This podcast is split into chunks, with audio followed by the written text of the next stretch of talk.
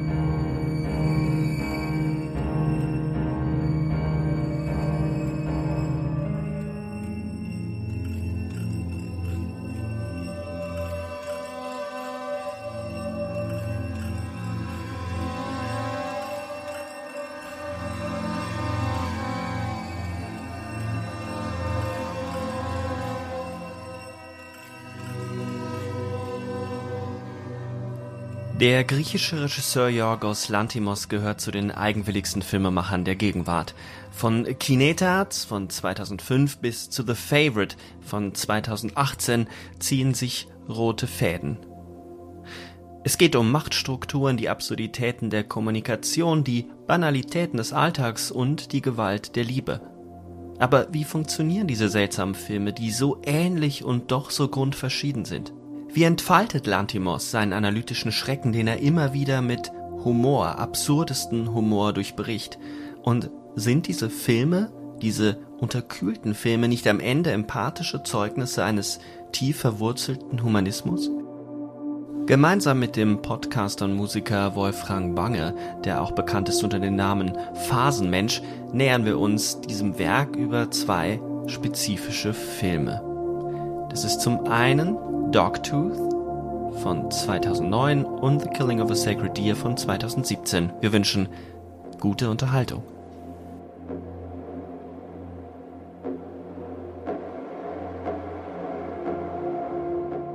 So, dann heißt es also Yorgos Lantimos und ich freue mich wirklich, weil ich diesen Regisseur sehr, sehr gerne mag und weil es wirklich eine Herausforderung ist, sich dem zu stellen. Zum Glück bin ich nicht alleine, wie immer an meiner Seite Markus. Hallo Markus. Hallo Sebastian. Und wie bereits gesagt, wir haben einen Gast. Hallo Wolfram. Ja, hallo Sebastian, hallo Markus. Ich freue mich, dass ihr mich eingeladen habt. Schön hier zu sein. Hallo Wolfram, freut mich auch sehr. Ja, dann springen wir doch gleich äh, mitten hinein. Ähm, diesmal haben wir uns ja vorgenommen, nicht im Vorfeld über das Gesamtwerk hinweg zu schweben, sondern dieses Mal direkt in einen Film, in den ersten Film, den wir ausgesucht haben, hineinzuspringen, nämlich Dogtooth. Ähm, einfache Frage zu Beginn. Wann habt ihr den Film das erste Mal gesehen und in welchem Kontext habt ihr den Film das erste Mal gesehen? Der ist ja gar nicht so bekannt. Okay, also ähm, ja, 2009, als er rausgekommen ist, ähm, ist im Rahmen ähm, also ist dann irgendwann die britische Blu-ray ja auch erschienen und die habe ich mir damals aus mir nicht mehr zu erinnernden Gründen blind einfach mal gekauft. Ich war damals in der Bergischen Universität im äh, Rahmen des Unikinos sehr aktiv, habe das mitorganisiert. Markus war dort auch mal zu Gast und hat zu Philippe Grandieu referiert. Das war ein sehr schöner ja, Sombre, Abend. genau. Genau, zu ja. Sombre. Erinnere ich mich auch sehr gerne dran. Das war super, ja. Und im Rahmen dieser ganzen, dieses ganzen Dunstkreises, dieser Veranstaltung, der Menschen, die ich da kennengelernt habe und mit denen ich sehr intensiv zusammengearbeitet habe, ist dann auch Dr. Tooth irgendwie in meine Hände gelangt und ähm, das war auf jeden Fall auch ein Schlüsselmoment, also ein Film, der definitiv auch nochmal ganz neue Horizonte eröffnet hat, ähnlich wie das eben Jaws und Rocky dann ja auch äh, für Bruce im Rahmen der Handlung des Films tun. Ähm, ich habe auch eben nochmal drüber nachgedacht, was ich vorher eigentlich an griechischem Kino kannte und da fiel mir dann nur ein, die Teuflischen von Mykonos und äh, Singapore Sling, der ja vor ein paar Jahren auch bei Bildstörungen dann erschienen ist. So viel von meiner Seite Seite erstmal dazu. Hm. Ja, ähm, griechische Filme, das ist ein interessantes Thema. Das können wir nachher vielleicht auch am Rande immer mal wieder mitdenken, weil äh, das ist ja wirklich nicht sehr präsent. Also Nikos Mastorakis natürlich äh, ist ja ein ganz anderer Filmemacher als Lantimos jetzt. Ich habe äh, Doctus zum ersten Mal gesehen, als ich die ganze Reihe Störkanal äh, rezensiert habe. Das sind ja fast 20 äh, Titel, die da mal mhm. erschienen sind als DVDs, die alle mit Booklet im Digipack ganz schön ausgestattet waren. Und ähm, diese Filme hatten alle irgendwas. Ne? Und deswegen war für mich Dogtooth völlig unvertraut, ist einfach ins Haus geschneit. Und ich habe den unvorbereitet gesehen und war völlig... Ähm, ja, also irritiert natürlich, äh, weil er ja schon ähm, in der Zusammenfassung sehr merkwürdig wirkte, aber dann in der Umsetzung durch diese sehr ähm, kühle Bildkomposition, darüber können wir ja oder werden wir mit Sicherheit noch reden, ähm, hatte er gleichzeitig sowas ähm, von so einer Versuchsanordnung, was mich sofort fasziniert hat. Aber ich kann nicht sagen, dass er mir gefallen hat. Also für mich ist der Weg bis heute und am heutigen Tag, wo ich mich nochmal intensiv mit äh, Lantimos beschäftigt hat, ich habe ihn noch nie so sehr geschätzt wie jetzt zu diesem Zeitpunkt, wo ich hier rede. Und das ist sehr interessant, dass das Filme sind, die unheimlich lange äh, wirken und äh, nachwirken. Und das ist Dogtooth ganz klar. Also der, der hat mich irritiert, aber er hat mir jetzt nicht gefallen oder sowas. Und ähm, das hat sich dann aber äh, alles nach und nach verändert und äh, im Gesamtbild auch nochmal ähm, ja, positiv gewendet, auf jeden Fall. Das war bei mir total anders, weil ich habe den Film gesehen, auch total unvorbereitet. Ich glaube, es ist auch super wichtig, denn über den Film so wenig wie möglich zu wissen, wenn man ihn das erste Mal sieht, weil man in eine so seltsame Welt hineingeworfen wird, die sich ja so Stück für Stück erst entblättert und bei jeder Szene am Anfang fragt man sich, was ist denn hier los eigentlich? Und als sich dann diese absurde Welt vor meinen Augen so entblättert, war ich schockiert und, und gleichzeitig aber auch interessiert und wollte verstehen, wie das denn funktioniert und wo, wo das hingeht. Und das Ende, das ja doch relativ offen bleibt, ähm, das hat mich erstmal sprachlos zurückgelassen. Und ich glaube, was mich an diesem Film so fasziniert, das ist, dass es so, es geht um, um Sprechen und um Bedeutung und um die Kontrolle von Bedeutungen und wie sich daraus eben Widerstand freischält. Und das hat mich total fasziniert, so dass ich den wirklich noch ein paar Mal äh, geguckt habe. Aber ich kannte auch nichts, ich wusste nichts über den Film. Ich habe das Cover gesehen, ich habe ähm, ein, zwei Leute drüber reden hören und habe ihn aus der Videothek ausgeliehen und mit meiner damaligen Freundin angeschaut. Und wir waren damals beide sehr, sehr begeistert. Jetzt wäre es vielleicht noch mal an der Zeit, den Film zusammenzufassen. Ich werde das mal übernehmen. Äh, die Geschichte ist, liest sich nämlich wirklich sehr, sehr seltsam. Hm, man kann es so zusammenfassen. Es geht um eine Familie, die sich einschließt, beziehungsweise eigentlich wird die Familie eingeschlossen, nämlich vom Vater. Der ist ganz klar der Patriarch. Die Mutter partizipiert an diesem Regime, an dieser diesem Haushalt. Man, die Rolle der Mutter ist sowieso eine sehr ambivalente. Man weiß nicht so genau, wo sie steht. Auf jeden Fall leben in diesem Haushalt auch drei Kinder. Das Alter ist nicht ganz klar. Es handelt sich um Teenager ähm, von 15 bis 20, weiß ich nicht. Also auch schon erwachsen könnte einer sein, der, der, der, der Junge zumindest und die Kinder dürfen dieses Haus eben nicht verlassen. Und damit dies möglich ist, haben die Eltern eine Geschichte erfunden, äh, außerhalb des hohen Zauns, also das ganze Grundstück, das relativ groß ist, von einem großen Bretterzaun umgeben. Draußen vor diesem Zaun sei es gefährlich. Und dann wird noch ein Bruder eingeführt, den es wohl gibt, äh, der draußen dann auch gestorben ist. Da gibt es eben dann auch eine Szene, wo der Vater Blut verschmiert. Ähm, diese Geschichte erzählt. Die Jugendlichen verlassen also dieses Haus nicht, dieses Grundstück nicht und sie leben buchstäblich in ihrer eigenen Welt. Sie sind eingeschlossen in einer semantisch neu besetzten Welt. Sie lernen eine vollkommen andere Sprache. Alles, was auf das Außen oder auf das Popkulturelle verweist, wird ähm, aufgehoben, könnte man sagen. Zum Beispiel, der, somit beginnt der Film ja, lernen die Kinder das Wort mehr und mehr sei ein Sessel. Also ein, der Meer, das Meer steht im Wohnzimmer und auf das Meer kann man sich setzen. Und so geht es den ganzen Film hindurch. Und somit erzählt Lantimos eine Geschichte über Kontrolle und in kleinen Episoden eine Geschichte von einem totalitären Exzess. Kann man das so zusammenfassen? Ist dieser Film ein Film über das Totalitäre? Absolut. Also Markus nickt ja auch schon. Ich denke, wir haben es hier mit der Darstellung eines faschistoiden Mikrokosmos zu tun. Ne? Aspekte wie Dominanz und Territorialität oder Domestizierung hast du jetzt ja gerade in deiner Zusammenfassung auch schon genannt. Und äh, natürlich geht es auch um die Kontrolle von Informationsfluss ne? und Medien.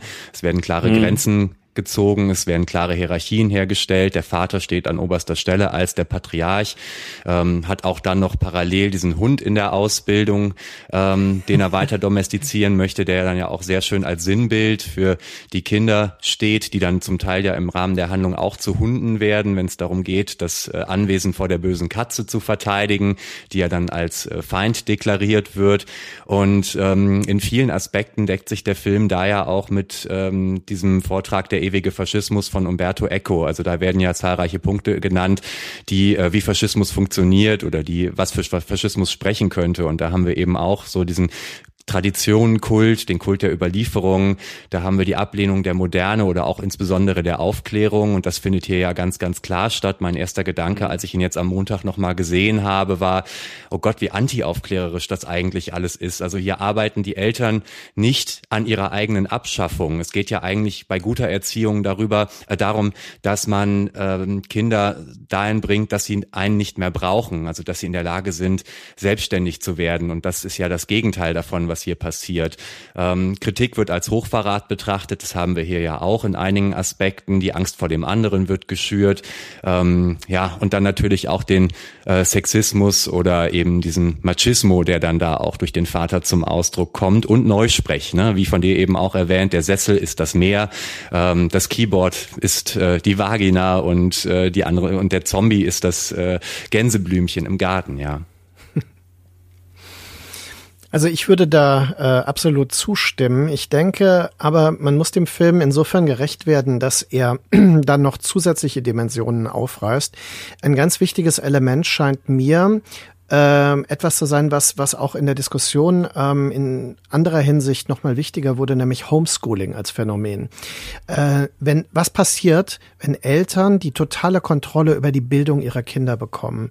Und wie funktionieren diese Radikalisierungsprozesse, die man zum Beispiel in Sektenfamilien hat. In Amerika ist Homeschooling ja ähm, äh, legal und äh, da ist es so, dass natürlich politischer Extremismus, äh, religiöser Extremismus, Fundamentalismus auf diese Weise ganz fest verankert wird. Und äh, ich finde, dass der Film auf eine ähm, ja leicht satirische Weise auch auf dieses Phänomen verweist. Und das Zweite, was ich noch ergänzen würde, ist der quasi die Verhinderung des Coming of Age, dass ja. also quasi die äh, Jugendlichen oder die werden ja immer als Kinder auch bezeichnet, dass sie als ewige Kinder gehalten werden. Denn erst wenn ja der Dogtooth, also der ähm, Eckzahn, äh, ausfällt, links oder rechts, völlig egal, wird ja gesagt, weil diese Zähne fallen ja normalerweise nicht aus, es sei denn, man ist sehr alt oder sehr unterernährt. Und ähm, das ist etwas, was ähm, das verhindert diesen Reifeprozess. Und ähm, auch Sexualität wird auf eine Weise hier eingebracht, dass sie schon fast verstörend äh, wie so ein eben ein Laborexperiment ist. Das ähm, erinnert mich auf eine sehr makabere Weise an den Text Ein Liebesversuch von Alexander Kluge, wo es darum geht, dass in einem Konzentrationslager Mann und Frau zusammengebracht werden und dabei beobachtet werden, was jetzt passiert äh, und sie sollen halt Sex miteinander haben und es passiert nichts. Also sie können das nicht, weil sie in dieser Situation, also dieser Grenzsituation, dieser existenziellen, äh, keinerlei Begehren entwickeln. Und es ist sehr interessant, wie also auch hier diese totale Entfremdung von Sexualität durchgespielt wird. Und das, und das wäre der letzte Aspekt, ist ähm, für mich ein Zeichen dafür, dass Dogtooth ganz klar ein Film ist, der einen Experimentcharakter hat, so, äh, wo man das Gefühl hat, dass man mit dem Notizblock als im weißen Kittel fast im Publikum sitzt und äh, das beobachten kann und äh, diagnostizieren kann, was passiert in dieser äh, befremdlichen Dynamik, ja. Und da erinnert er natürlich auch ein bisschen an Filme wie Funny Games von Haneke oder sowas. Also da, es gibt Ähnlichkeiten. Äh, es gibt Ähnlichkeiten zum Surrealismus. Äh, die späten Filme von Louis Buñuel zum Beispiel, Das Gespenst der Freiheit oder der, äh, das, ähm, äh, der, das obskure Objekt der Begierde, ne? Nee, den meinte ich nicht, so. sondern der diskrete Charme der Bourgeoisie. Entschuldigung. Ähm, Blackout wie immer, das ist äh, völlig normal, äh, wenn man 50 ist. Und ähm, habe ich mir sagen lassen, habe ich mir sagen lassen. Ich, es beruhigt mich dann ein bisschen. Auf jeden Fall, äh, das denke ich, sind diese Aspekte, die mit der Ideologiekritik, die ich ganz klar auch sehe, ähm, zusammenkommen. Ich glaube, dass diese beiden Sachen zusammenkommen. Der Film lässt sich ja in vielerlei Hinsicht lesen als Abhandlung über den Faschismus, also über den politischen Faschismus, wie der funktioniert. Das hat äh, Wolfram ja schon ganz gut gesagt. Ähm, es ist aber auch ein Film über Familie und über das Einkapseln und wie verhindert, also wie, wie Kontrolle über die, die zukünftigen Generationen ausgeübt wird. Der Versuch zu verhindern, dass der Familie etwas passiert. Man könnte ja, und das ist äh, fast bei allen Filmen von Lantimos wichtig, man muss die Frage stellen, was ist denn eigentlich die Motivation des Vaters? Lantimos gibt ja nie eine Erklärung, was ist außerhalb dieser Welt, die hier vor uns liegt, passiert, dass dieser Vater dazu kommt, seine Kinder einzuschließen. Und da kann man den Film dann schon so lesen, dass auch eine Überfürsorge umkippt in eine Gewaltsituation, weil dieses Einsperren der Kinder natürlich eine Form von symbolischer Gewalt und psychischer Gewalt darstellt, von der die Kinder wahrscheinlich lange Zeit überhaupt nichts merken, aber eine Deformierung sich ein, eine, eine Deformierung einsetzt, die man beispielsweise in diesen Szenen sieht, äh, sieht wo, wo sie da sitzt und der, dieser Barbie-Puppe, die die Füße abschneidet und die Nase abschneidet und immer diese Geräusche macht. Au! Au! Alles ist in diesem Film irgendwie ein Spiel geblieben und verweist trotzdem auf das, was es eben auch noch ist, nämlich Gewalt und die Sexualität ist ein Spiel. Das ist ja teilweise sogar für die ein ökonomischer Handel Aushandlungsprozess, dass sie durch den sexuellen Kontakt zu dieser Person, die von außen hereingebracht wird, um den Sexualtrieb des Sohnes abzuleiten. Es gibt ja diese Security-Mitarbeiterin, die in der Firma des Vaters arbeitet, die die einzige ist, die von außen das Haus betreten darf und mit der wird der Tauschhandel betrieben. Die ist ja auch diejenige, die dann letztlich die Zeichen von außen einführt, die eigentlich draußen gehalten werden sollen und das System verschmutzt, weil sie Filme, Hollywood-Filme, ähm, den Kindern zur Verfügung stellt. Ist das dieses Einbrechen der Zeichen von außen? Ist das der Moment, wo das System kollabiert oder ist das Kollabieren von vornherein schon angelegt? Ja, also ich denke, der Drang äh, nach ähm, Erweiterung des eigenen Weltbildes, der eigenen Perspektive, der ist irgendwie auch in uns veranlagt. Insofern äh, ist es wahrscheinlich auch einfach nur eine Frage der Zeit. In dem Fall des Films, da passiert das jetzt relativ spät, wie Markus ja gerade auch schon gesagt hat. Ich wollte gerade noch ein, zwei Sachen dann auch zu dieser sexuellen Komponente sagen. Die, Weib, ne, die weibliche Lust, die spielt ja in diesem Kontext auch gar keine Rolle. Äh, hier geht's ja eigentlich wirklich nur um die Befriedigung des Mannes als biologische Notwendigkeit. Und das hat eben auch wirklich überhaupt nichts Erotisches Erotisches mehr. Und du hast jetzt gerade gesagt, Markus, man könnte sich das auch bei Michael Haneke so vorstellen. Also mir kam der Film eigentlich so vor, als hätte Fassbinders Antitheater mit einer finnischen schwarzen Komödie geknutscht. So, das war für mich irgendwie dieser Stilmix, den äh, Lantimos da auf die Beine gestellt hat. Und ich musste an die Kurzgeschichtensammlung äh, Die Kolonie von Chuck Palahniuk äh, denken. Da gibt es, wenn ich mich recht erinnere, eben auch eine äh, Kurzgeschichte, in der sich ein junges Paar beim Sex filmt und danach eigentlich die Libido äh, verliert, bedingt durch die Entmystifizierung des Aktes, die dadurch stattfindet, durch diesen objektiven Blick, den sie plötzlich auf sich in dieser, in dieser Intimität haben. Das fand ich äh, auch sehr spannend. Da musste ich bei der Sichtung auch dran denken, ja. Ähm, ja, und ansonsten, ne, was du jetzt gerade gefragt hast, Sebastian, ich ja, finde es, äh, bei, bei Kant heißt es ja so schön in dem Aufsatz, was ist Aufklärung, habe mutig deines eigenen Verstandes zu bedienen und tritt heraus aus der selbstverschuldeten Unmündigkeit. Aber eine Option ist ja auch immer erst eine Option, wenn wir sie als solche wahrnehmen. Und ich denke, dass es auf jeden Fall diesen Katalysator durch Christina, durch diese Sicherheitsangestellte, die eben zur zum Zweck der sexuellen Gefälligkeit dann zu dieser Familie nach Hause kommt, dass es den schon irgendwie gebraucht hat, um das ins Rollen zu bringen. Ne? Also einerseits aus dramaturgischen Gründen, andererseits eben auch, ähm, weil das anders wahrscheinlich nur bedingt so funktioniert hätte. Ich finde das einen ganz wichtigen Aspekt, weil die Art und Weise, wie im Sinne des Vaters äh, die Jugendlichen korrumpiert werden, das nochmal ein Beleg dafür ist, was äh, wir vermutlich auf eine gewisse Weise alle so sehen, dass Film und vor allem auch Hollywood-Kino äh, nicht ausgeschlossen eine Form von Bildungsmedium ist. Und vor allem, wenn es die einzige Möglichkeit ist, eine andere Sicht auf die Welt, eine andere Perspektive einzunehmen, äh, dann ist das total bewusstseinserweiternd. Also es ist, ähm, ich glaube, es ist nicht Rocky, sondern Rocky 4 ausgerechnet noch. Ne? Also der Film, der ja eigentlich den Kalten Krieg wie kein, kaum ein zweiter zu der Zeit äh, äh, symbolisiert. Aber gerade der weiße Hai ist natürlich eine Spiegelung dieser Situation. Also äh, quasi das Eingesperrtsein, Gefangensein angesichts einer Bedrohung vor dem Zaun. Äh? Ist ja die, das gefährlichste Tier der Welt, die Katze.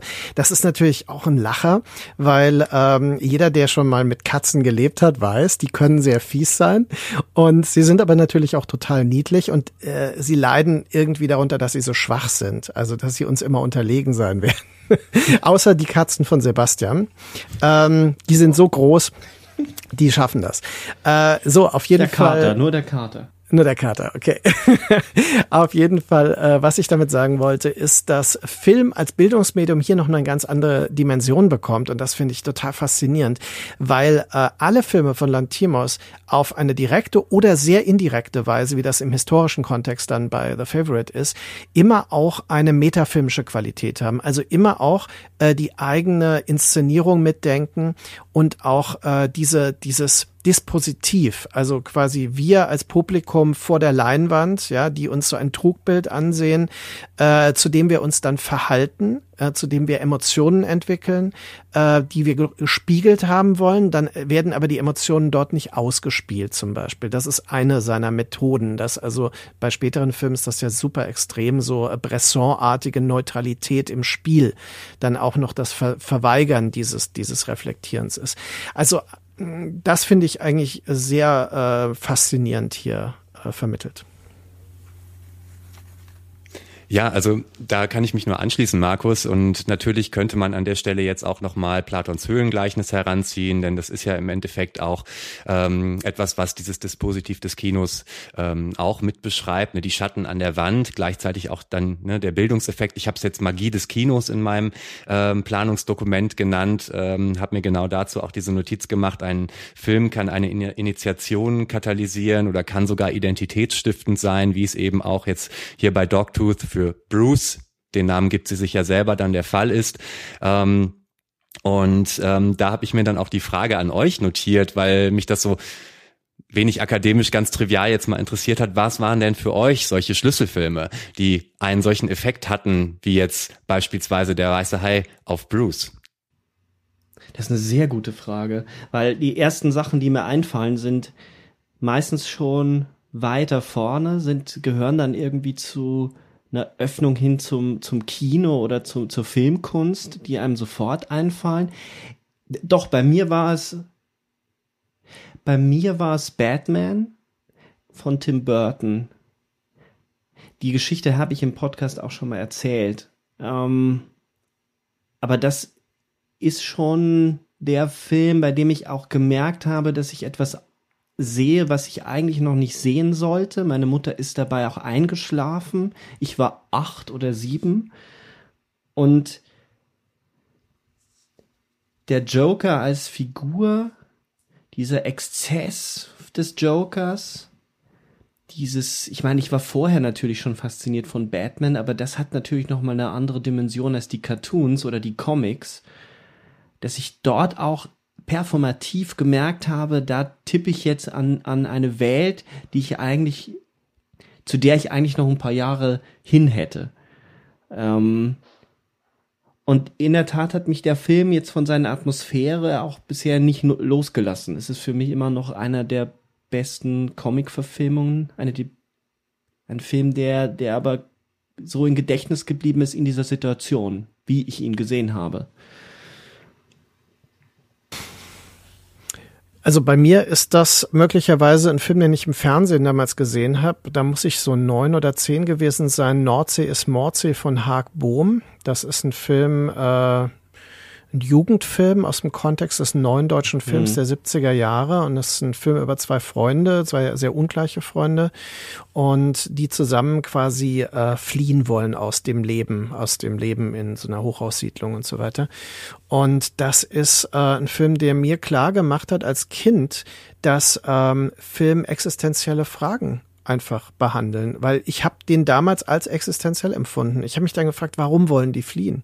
Wo, wo wollen die eigentlich hin? Das wird ja offen gelassen. Die bauen dann dieses Floß und so, ne? Und das hat mich unheimlich, also inspiriert äh, zu der damaligen Zeit. Und ich war, wie gesagt, vor der Pubertät. In der Pubertät äh, war das dann nochmal äh, Blade Runner. Habe ich mit 13 im Kino gesehen, habe ich mich reingeschlichen. Und Blade Runner hat mir das nochmal bestätigt, dass Film existenzielle Fragen stellen kann und ich habe damals extrem stark empfunden. Ich habe auch, ähm, es ist eine Szene, wo ich oft, äh, wo mir oft Tränen kommen. Das ist die Szene, wo Rachel die Fotos, ähm, die Beweisfotos aus ihrer Vergangenheit überreicht bekommt äh, von ihm, ähm, äh, die zeigen, dass sie künstlich ist, also dass äh, jeder über ihre ähm, äh, Erinnerungen Bescheid wissen könnte. Und dass äh, diese Tragik zu erkennen, dass man nicht mal ein menschliches Wesen ist, war für mich äh, frappierend. Also das sind solche Erfahrungen, ja. Äh, deswegen sehe ich das heute auch so. Ich denke, äh, wenn ich mit Studierenden Filme äh, aktiv sehe und diskutiere, dass ähm, alle die Chance haben, für sich und für ihr Leben etwas daraus zu ziehen und zu lernen. Und das wäre in einer Diskussion von äh, Jorgos Lantimos Filmen definitiv der Fall. Ja, ich würde auch da nochmal hinzufügen, äh, dass es da um eine Welterweiterung geht, dass man ja in eine andere Welt hineinreist und das macht die Filme von Lantimos ja auch wirklich zu einer Welterweiterung, weil es fremde Welten sind. Es sind ja sehr fantastische Filme in dem Sinne, als dass er diese Realität, in der wir leben, verrückt und wir in eine, in eine ganz neue Logik hineingeworfen werden. Das ist bei Dogtooth diese faschistoide Logik des Vaters. Und das ist dann natürlich, über den Film werden wir dann auch noch reden, bei The Killing of a Sacred Deer, diese, diese Transzendenz, die in diesem Film da ist, dieses seltsame Sprechen und immer muss man nach dem Grund fragen, was hat diese Welt eigentlich gebaut?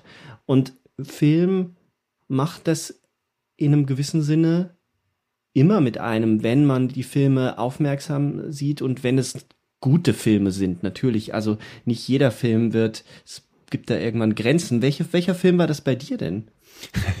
War klar, dass die Frage jetzt auch zurückgegeben wird, aber natürlich, natürlich beantworte ich sie gerne. Erstmal vielen Dank für eure aufrichtigen Antworten. Sehr, sehr schön, das zu hören.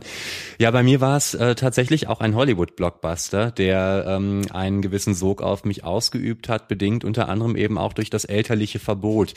Äh, Terminator 2 der äh, war nämlich damals dann äh, auf jeden Fall bei uns auf dem Schulhof auch ein ja viel diskutierter Film, obwohl wahrscheinlich die wenigsten ihn gesehen hatten. Und ähm, aufgrund der Tatsache, dass ich ihn dann unbedingt sehen wollte und zu Hause natürlich auch entsprechend darauf hingewiesen habe, war meine Mutter irgendwann so freundlich, den mal als Videokassette dann aus der Videothek mitzubringen. Man durfte ja damals als minderjährige Person noch nicht in Videotheken. Und ich war erstmal natürlich super glücklich, dass meine Mutter so cool war und sagte, wir gucken uns das jetzt an. Aber in der Szene, in der Sarah Connor im Irrenhaus dann in der Anstalt durchdreht beim Verhör, aufgrund der Tatsache, dass man ja ihr dieses Video von einer älteren Sitzung zeigt und dann eben sie darauf hinweist, dass sie voraussichtlich doch noch nicht so schnell wieder ihren Sohn sehen kann und rauskommt, wird sie ja sehr aggressiv und rastet aus. Und das war der Punkt, da hat meine Mutter damals die Notbremse gezogen. Und ähm, seitdem ging mir der Film nicht mehr aus dem Kopf. Hinzu kommt außerdem noch, dass meine Mutter auch alleinerziehend war und dass ja die Rolle der Vaterschaft in dem Film auch eine ganz, ganz zentrale, ähm, ein ganz, ganz zentraler Aspekt ist. Und ähm, dementsprechend konnte ich da als Jungspund, als ich ihn dann endlich mal zu Gesicht bekommen habe. Ich habe mich dann nachts an den Fernseher geschlichen, wie man das so gemacht hat. Ne? Ähm, entweder ganz morgens früh am Wochenende, wenn die Eltern noch geschlafen haben, oder irgendwann spät nachts halt ins Wohnzimmer geschlichen und habe ihn dann gesehen und seitdem hat er mich nicht mehr losgelassen. Es ist für mich also ein äh, Film, der mir ja ein, sagen wir mal, nostalgisch wohliges Gefühl vermittelt, ähm, aber eben der auch in meinen Augen immer noch viel, viel mehr als das ist, der also auch eine, eine technische Perfektion und eine dramaturgische Perfektion an den Tag legt, wie man sie äh, auch in Hollywood-Kino seitdem nur noch selten gesehen hat, behaupte ich jetzt mal etwas äh, ähm, kontrovers vielleicht, ja. Jetzt ist doch bei allen dreien ähm, das elterliche Verbot oder zumindest das Gefühl, dass man etwas tut, was man eigentlich noch nicht tun sollte, etwas sieht, was man noch nicht sehen sollte, Bestandteil dieser Filme, dieser Initialfilme. Und darum geht es doch eigentlich auch in Dogtooth. Die Kinder sehen etwas, was sie nicht sehen sollen. Und dieses nicht sehen sollen, dieser Moment äh, hat, also sie, sie überschreiten eine Grenze, das hat was Performatives und darin liegt ja schon der, das erste Vergehen und die erste Distanzierung. Ähm, nichtsdestotrotz kommt ja noch ein Aspekt dazu, dass sie auch merken, dass die Eltern vor ihnen etwas verheimlichen. Ähm, sie nehmen ja nicht, also sie lauschen ja nicht an der Tür und ähm, ähm, be belauschen die Eltern beim elterlichen Geschlechtsverkehr, sondern sie bekommen mit, dass die Eltern eine Leitung nach draußen haben und sind daran natürlich sehr interessiert. Ähm, insofern ist in, in Dogtooth ja der Film nicht einfach nur ein Zeichensystem, sondern buchstäblich etwas, was ein, ein Fenster zu einer Welt da draußen ist, weil auch die Begriffe anders verwendet werden in diesen Filmen. Und das muss ja für diese Jugendlichen in diesem Film ein, ein, eine unglaubliche Verwirrung haben, weil die ja ständig Mimesis betreiben. Also sie wiederholen diese Sätze, sie können sie auswendig sprechen und bevor sie diese Filme sehen, gibt es ja die Szene, wo die, ähm, wo sich der älteste Sohn, weil er am besten in den Tests abgeschnitten hat, sich etwas wünschen darf, was die Familie jetzt gemeinsam tun darf. Und dann wünscht er sich ja einen Filmabend und sie gucken sich Aufnahmen von sich selber an, wo die jüngere Tochter, die jüngste Tochter jeden Satz nachsprechen kann, auswendig. Also wie ein Training, ein, eine Selbstbeobachtung. Und da bricht das Fremde ein. Also ich finde das eine so wunderbare medienreflexive Wolte, und dann eben noch mit dem Telefon, das eben die weitere Leitung nach draußen ist. Und im Eltern, im Elternschlafzimmer wird eben das Telefon versteckt in diesem Film. Was dieses Selbstreferenzielle anbelangt, dieses sich Spiegelnde durch das Heimvideo, das geschaut wird, da musste ich jetzt gerade spontan an das letzte Bo Burnham Special denken, Inside. Das hat er jetzt ja im Rahmen der äh, Lockdowns, der immer wieder stattfindenden Lockdowns äh, aufgenommen, äh, sehr fragmentiert und äh, um halt nicht durchzudrehen, so sagt er selber. Und da gibt es ein Segment, in dem er sich darüber lustig macht, wie heutzutage diese ähm, Reaktionskultur im Rahmen von YouTube funktioniert und äh, dass sich daraus eigentlich so unendliche Schleifen ergeben. Ähm, ne? Also das äh, sich immer wieder spiegelnde, das am Ende natürlich eigentlich dadurch auch an Gehalt äh, verliert und immer um sich selbst kreist und deswegen auch nicht vom Fleck zu kommen scheint. Das fand ich, musste ich jetzt gerade dran denken. Das wäre ja dann äh, performativ gedacht das ewige Feedback-Loop, das sich sogar auf die eigene Abbildung bezieht. Das ist ja äh, so radikal, wie man sich es kaum vorstellen kann. Ne? Genau. Äh, das ist aber Teil dessen, was ich das äh, Metafilmische äh, bei ihm auch nennen würde, äh, dass er nämlich, genau, das Dispositiv, also dass die Akteure selbst zu, zu einem Publikum werden, das wir beobachten, während sie sich selbst beobachtend auf sich selbst reagieren. Das ist ähm, das ist dann wieder die Versuchsanordnung. Also er hat da wirklich äh, eine, eine ganz radikale Form des Films kreiert. Und ich will hier jetzt nochmal, ich hatte das vorhin schon angedeutet, aber man muss ja ganz klar sagen, es gibt eigentlich keine griechische Filmproduktionswelt. Äh, also wo man äh, im Grunde sagen kann, da gibt es eine ganze Reihe von Leuten, die selbst diese äh, Weird Greek Cinema, ähm, für das ja äh, er und halt seine Produktion, also der Film Attenberg ja auch noch steht, das, das sind nicht viele Leute und ähm, äh, man hat natürlich Leute wie Angelopoulos, der ist halt so ein Monument. Ne? Und dann hat man im Exploitation-Kommerzbereich so jemanden wie Nikos Mastorakis, der einen erstaunlichen Erfolg durch den sehr äh, günstig produzierten Die Teuflischen von Mykonos ja weltweit damals ähm, errungen hat, dann aber auch sofort auf den Weltmarkt schielte. Und ähm, dann vor allem mit so Hollywood B-Schauspielern äh, zusammen dann Filme drehte, die ähm, ja aber auch nicht wirklich jetzt besonders bemerkenswert sind, sondern die einfach interessant sind, weil sie von einem griechischen Filmemacher sind. Und äh, von den neueren ist das zum Beispiel Dennis Iliadis, der hat ja den Film Hardcore gemacht, der so eine Befreiungsgeschichte von zwei äh, so fast jugendlichen Prostituierten in Athen ist. Ziemlich drastischer Film, aber der ist auch nach Hollywood gegangen und hat dort das Remake von Das letzte Haus links dann gedreht. Also ähm, im Grunde muss man sagen, ähm, jemand wie Lantimos ist in einem Niemandsland und äh, er er findet sich sein griechisches Kino in gewisser Weise. Das ist das Bemerkenswerte.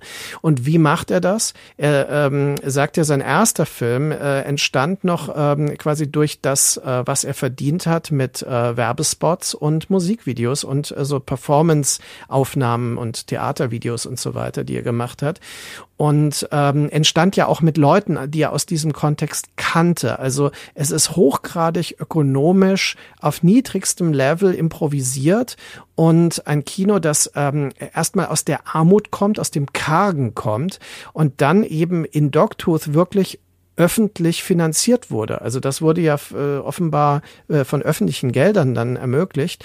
Und dieser Film ist besonders bemerkenswert, weil er sich abwendet von den vorangehenden, äh, also vor allem von dem äh, seinem ersten Film. Äh, wie heißt er noch? Ich habe den Titel gerade vergessen. Kineta. Genau. Ja, Kineta. Ähm, weil dort noch ein bisschen diese ähm, Armut in der griechischen ähm, Gesellschaft anklingt, also die Krise, die Wirtschaftskrise. Und das ist ja etwas, was in Doctors fast ins Gegenteil verkehrt wird. Wir haben hier eine gated Community, also eine Familie, die sich abschottet, wo man äh, sagen kann, die könnte auch irgendwie auf überall in den, ähm, also in der äh, in den reicheren Staaten ähm, beheimatet sein. Und äh, diese Abschottung reflektiert indirekt auch wiederum die Krise und ähm, die Armut, von der man sich dann fernhält und von der ja im Grunde die Kinder auch gar nichts wissen können in diesem Film, weil sie ja davon komplett abgeschottet sind. Also das, was Sebastian am Anfang sagte, dass das auch fast so eine perverse Form von Helikoptereltern sind, ja, die also quasi in gutmeinend ihren Nachwuchs komplett abschotten von allem, äh, was irgendwie widrig sein könnte, das ist hier auf die Spitze getrieben. Ich finde jetzt zwei Aspekte ganz interessant, die du angerissen hast. Einmal natürlich diese Produktionsbedingungen und da muss man ja auch sagen, auch dieser Film hat so gut wie nichts gekostet. Die, äh, das ist immer noch im Vergleich zu dem, was ein Film in den USA kostet, äh, unterstes Low Budget. Und ich glaube, das ist auch einer der Gründe, warum äh, daraus so ein auf die Form bezogenes Kino entsteht. Es ist so durchdacht, es ist so darauf konzentriert, eine ganz eigene Filmsprache zu entwickeln, die genau mit diesen Limitierungen auch umgeht. Es ist ja so, dass, äh, äh, und so haben die auch geschrieben, den, den Film. Äh, in einem Interview sagte, sie hätten sich erstmal nur Szenen überlegt, die sie dann versucht haben, in eine richtige Reihenfolge zu bringen. Und das merkt man dem Film ja auch an. Es sind ja fast immer so vignettenhafte äh, Sequenzen. Wie so einzelne Sketche fast schon, die, die auch eine, bisweilen einen, einen eigenwilligen Humor entfalten, wenn man sich darauf einlässt.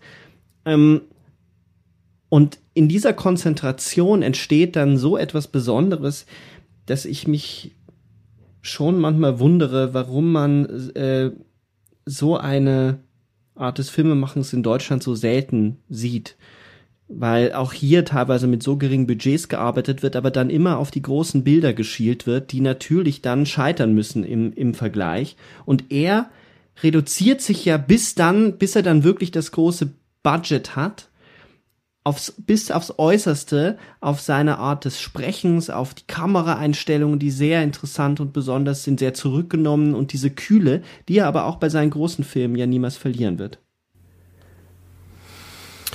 Ja, vielleicht ganz kurz. Äh, Im deutschsprachigen Raum würden mir vor allem österreichische Filme einfallen, die so radikal vorgehen. Und es ist auch ja. nicht zufällig, weil Österreich ja auch wieder ein sehr kleines Filmland ist, wenn man so will, wo ähm, ja, aber gerade die Namen, die einem einfallen, also äh, Ulrich Seidel zum Beispiel und auch Leute, die er fördert und produziert, die auch diese diese Tendenz zur radikalen Reduktion haben, zu einem Kino des Minimalismus, das aber äh, dann so eine totale Überspitzung hervorbringt. Und das finde ich ähm, also ich musste bei Dogtooth auch irgendwie an Hundstage denken, obwohl das schon Total. unterschiedliche Ansätze sind. Aber es ist diese, das Zentralperspektivische, dieser Hang zu totalen und halbtotalen, ähm, dann aber auch, äh, wenn es dynamisch wird, äh, die Verfolgerkamera, die so über die Schulter guckt, also von hinten, den Hinterkopf eigentlich auch mit im Bild hat. Das sind alles Dinge, die man dort auch findet, wenn auch mit ein bisschen einer anderen, einem anderen Ansatz. Aber es gibt da Ähnlichkeiten. Im deutschen Kino äh, sehe ich da fast nichts. Ich finde auch eine Ähnlichkeit zu Seidel, wenn ich ganz kurz nur äh, darauf gleich eingehen kann, in der Dauer, wie lange er eine Szene hält. Also bis es weh tut, werden dort Banalitäten wiederholt und wiederholt und wiederholt und auch Peinlichkeiten ausgestellt, dass es weh tut zuzuschauen. Bei Dogtooth ist das schon sehr massiv. Noch äh, stärker ist es, finde ich, bei Alpen, wo ich ganz, ganz oft an Seidel denken musste. Ja, was mir noch eingefallen ist, Markus, ähm, weil du jetzt mhm. gerade ja auch ähm, in Richtung Österreich ähm, dann äh, geschwenkt bist. Wir hatten ja in den 90er Jahren bis in die frühen 2000er auch die sogenannte Berliner Schule in Deutschland. Und das war für mich ein Vergleich, der sehr nahe lag jetzt bei Lantimos. Also ne, da haben wir Christian Petzold, Thomas Aslan, äh, Angela Schanelek und äh, die stammen ja alle aus der Deutschen Film- und Fernsehakademie Berlin und ähm, auch da haben wir so einen sehr ausgeprägten Stilwillen, kleine Budgets, alltägliche Szenarien, ähm, Hintergründe von Figuren werden meistens nur angedeutet. Ähm, depressive Grundstimmung. Da fehlt dieses humoristische, ne, dieses spielerische, was wir bei genau. Lantimos haben. Aber trotzdem fand ich, äh, dass es in der Stilistik da durchaus einige Ähnlichkeiten auch äh, gibt. Und was ich zu Sebastian jetzt noch sagen wollte im Hinblick auf die ja Herausforderungen durch die Minimalität, ne, also ein äh, geringes Budget, das regt ja natürlich eben auch, wie wir alle wissen, zur Kreativität an. Also wenn man jetzt ähm, ein, auf einen riesigen Fundus oder ein riesiges Budget ähm, zurückgreifen kann, dann ist es eher so, dass man eigentlich wieder das Kind im Bonbonladen äh, versucht alles zu probieren und am Ende wird einem schlecht, ne? Aber in dem Moment, wo man sich dann entsprechend selbst beschränken muss oder eben überlegen muss, wie man die eigene Vision dann vielleicht doch umgesetzt bekommt, da liegt dann so der eigentliche Katalysator der der Kreativität. Ich finde das sehr sehr faszinierend, wenn Menschen sich dann auch äh, mit sowas, ähm, also sich sowas stellen. Eine ein Beispiel, das jetzt wesentlich ganz anders ist, das mir aber auch natürlich gerade dazu einfällt, ist Sam Raimis Evil Dead. Das war für mich auch so ein Initiations- und Schlüsselfilm, weil der natürlich auch, das war ja auch ein Film, dem sein Ruf vorauseilte. Und wenn man sich da den Audiokommentar anhört, dann stellt man eben auch fest, wie viel dieser kreativen Ideen dann auch bedingt waren durch eben sehr enge Produktionsumstände. Also über diese Ähnlichkeit zum, zur Berliner Schule da wäre es wirklich nochmal wert, äh, länger drüber zu sprechen und nachzudenken, weil ich finde die, den Humor, das habt ihr ja schon festgestellt, entscheidend, das ist ein entscheidender Unterschied. Bei aller Strenge und Unterkühltheit, die das Kino von Lantimos hat, ist es auch von einer, von einer Leichtigkeit durchzogen in Momenten, die diese Kühle aufheben, von einem Humor und von einer Verschmitztheit, die der Berliner Schule nahezu komplett abgeht. Zudem scheint mir Lantimos der strukturellere Filmemacher zu sein. In der Form mögen sie sich ähneln, aber dann in dem, was sie eigentlich damit erzählen wollen, die Offenheit des, des, der Bedeutungen, die man hineinlegen kann in alle Filme von Lantimos, die findet man durchaus nicht in dem Ausmaß bei der Berliner Schule. Ähm, selbst in einem so offenen Film wie Gespenster von Petzold sind es vor allem Figuren über Menschen. Und man hat trotz der wenigen Psychologisierung in der Berliner Schule sowas wie eine Psychologie. Und ich glaube, das ist einer der wesentlichen Merkmale. Die Figuren bei Lantimos sind keine Menschen. Das sind keine, das sind formelhafte Spielfiguren, die er in seinen Experimenten einsetzt. Er ist ein das ist jetzt mal eine These, vielleicht widerspricht er ja auch. Lantimos ist ein apsychologischer Filmemacher, der durch das Apsychologische natürlich auf das auf uns verweist, aber seine Filmfiguren haben nie keine Innerlichkeit. Ja, also ich möchte das ergänzen, weil der Name Thomas Arslan ja auch schon viel und wenn man darüber nachdenkt, äh, gibt es natürlich eine Ähnlichkeit in der Schauspielführung, äh, weil ähm, zum Beispiel in ein, Der schöne Tag von Arslan ist ja diese vollkommen emotionslose Neutralität, mit der die Dialoge aufgesagt werden, äh, was oft auch kritisiert wird und befremdlich empfunden wird, aber es hat nie die Befremdlichkeit im Sinne des Unheimlichen, die es bei Lantimos bekommt. Wenn bei Lantimos äh, passieren diese Dinge in Situationen, die völlig äh, deplatziert wirken. Und das ist bei Aslan nicht. Also Aslan möchte einfach nur diese Form der direkten Emotionalisierung und Identifikation herausnehmen. Und deswegen ist Aslan mit Sicherheit, und ich glaube, das würde er gerne hören, und äh, vielleicht hört er das ja auch irgendwann mal, äh, ist er näher bei äh, Robert Bresson. Weil Bresson auch ähm, durch die Besetzung durch Laien und so weiter ja bekanntlich eine Form äh, der Psychologisierung der Figuren herausnimmt aus den Filmen, die aber nichtsdestotrotz immer noch eine Form des Realismus äh, aufrechterhält in den Szenarien selbst und auch immer noch Probleme aus der Realität und auch aus dem Alltag möglich macht. Also das ist in einem Film äh, wie L'Agent oder sowas, ähm, seinem späten Film, ist das immer noch ein Bezug. Und dieser Bezug ist sehr indirekt mitunter bei Lantimos. Deswegen würde ich wieder sagen, das entfernt ihn davon. Äh, selbst wenn man äh, in Filmen äh, von wie Undine zum Beispiel von Petzold jetzt so eine, einen magischen Realismus irgendwie in den Bildern, zwischen den Bildern hat oder bei Gespenster möglicherweise gibt's auch solche Momente. Aber äh, das ist alles nicht vergleichbar mit dieser Form der Verschiebung, äh, dieser leichten Verschiebung, die ich dann schon als unheimlich bezeichnen würde. Und das ist bei dem neuesten Kurzfilm ähm, Nimic, den man auf Mubi aktuell sehen kann mit äh, Matt Dillon in der Hauptrolle. Da ist das auch so. Äh, da passiert etwas und ähm, das ist verstörend, weil ähm, äh, in dem Moment, wo äh, der Protagonist eine Frau in der U-Bahn anspricht und fragt, wie viel Uhr es ist, reagiert sie nicht und plötzlich stellt sie ihm die Frage und imitiert ihn ab dann und macht ihm Konkurrenz in seiner Funktion sogar als Familienvater und als Musiker. Und das ist ein ähm, Kurzfilm, der irgendwie witzig ist auf seine Weise, der aber eigentlich auch total unheimlich und verstörend ist und indirekt auch etwas hat von einem Film, den wir ja gleich noch besprechen, nämlich Killing of a Sacred Deer, ist auch eine Art Horrorfilm. Ein Horrorfilm, der durch eine leichte Verschiebung das Unheimliche in die Realität, in die Alltagsrealität holt. Und das finde ich ähm, frappierend, faszinierend und äh, mit wenig vergleichbar ähm, in den Filmen von Lantimos. Kann ich nur so unterschreiben. Absolut. Also diese Verschiebung ist wirklich ein ganz, ganz großes Kunststück. Und es gibt, mir fallen jetzt auch darüber hinaus wenig andere RegisseurInnen oder Filme ein, die das sehr, sehr gut schaffen. Also musste gerade an diesen Diner-Moment bei David Lynch's Mulholland Drive denken, wo dieser eine Mann dem anderen seinen Traum schildert und davon erzählt, dass er hinter dem Café einen Mann gesehen hat oder ne, einen Mann sieht und dann gehen sie zusammen dahin und dann erscheint da diese äh, obdachlose Person und äh, er erschreckt sich zu Tode im wahrsten Sinne des Wortes. Ganz, ganz intensiver Moment, ganz, ganz interessante Verrückung auch, aber eben, ja, auch einer von ganz wenigen Momenten, die so gut funktionieren in der Hinsicht. Und Lantimos wirkt da sehr leichtfüßig bei eigentlich.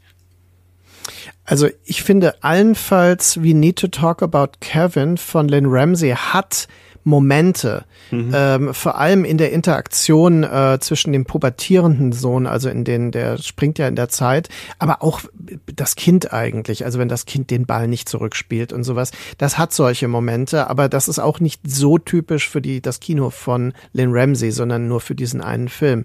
Und das ist ja das Interessante, dass es bei Lantimos auf die eine oder andere Weise in jedem Film eine wichtige Rolle spielt. Am wenigsten vielleicht, und das ist interessant in The Favorite, der ja, ja. Ähm, wie Sebastian schon sagte, von einem äh, äh, von äh, einem anderen Autoren stammt, ne? äh, während aber ähm, in Momenten das schon immer noch durchschimmert. Nur, wie gesagt, es ist nicht so verstörend, wie es in Killing of a Sacred Deer und oder in Momenten von The Lobster dann definitiv ist. Da muss ich jetzt ganz kurz korrigieren, das habe ich im Vorgespräch gesagt, das ist noch nicht im Podcast oh ja, erschienen.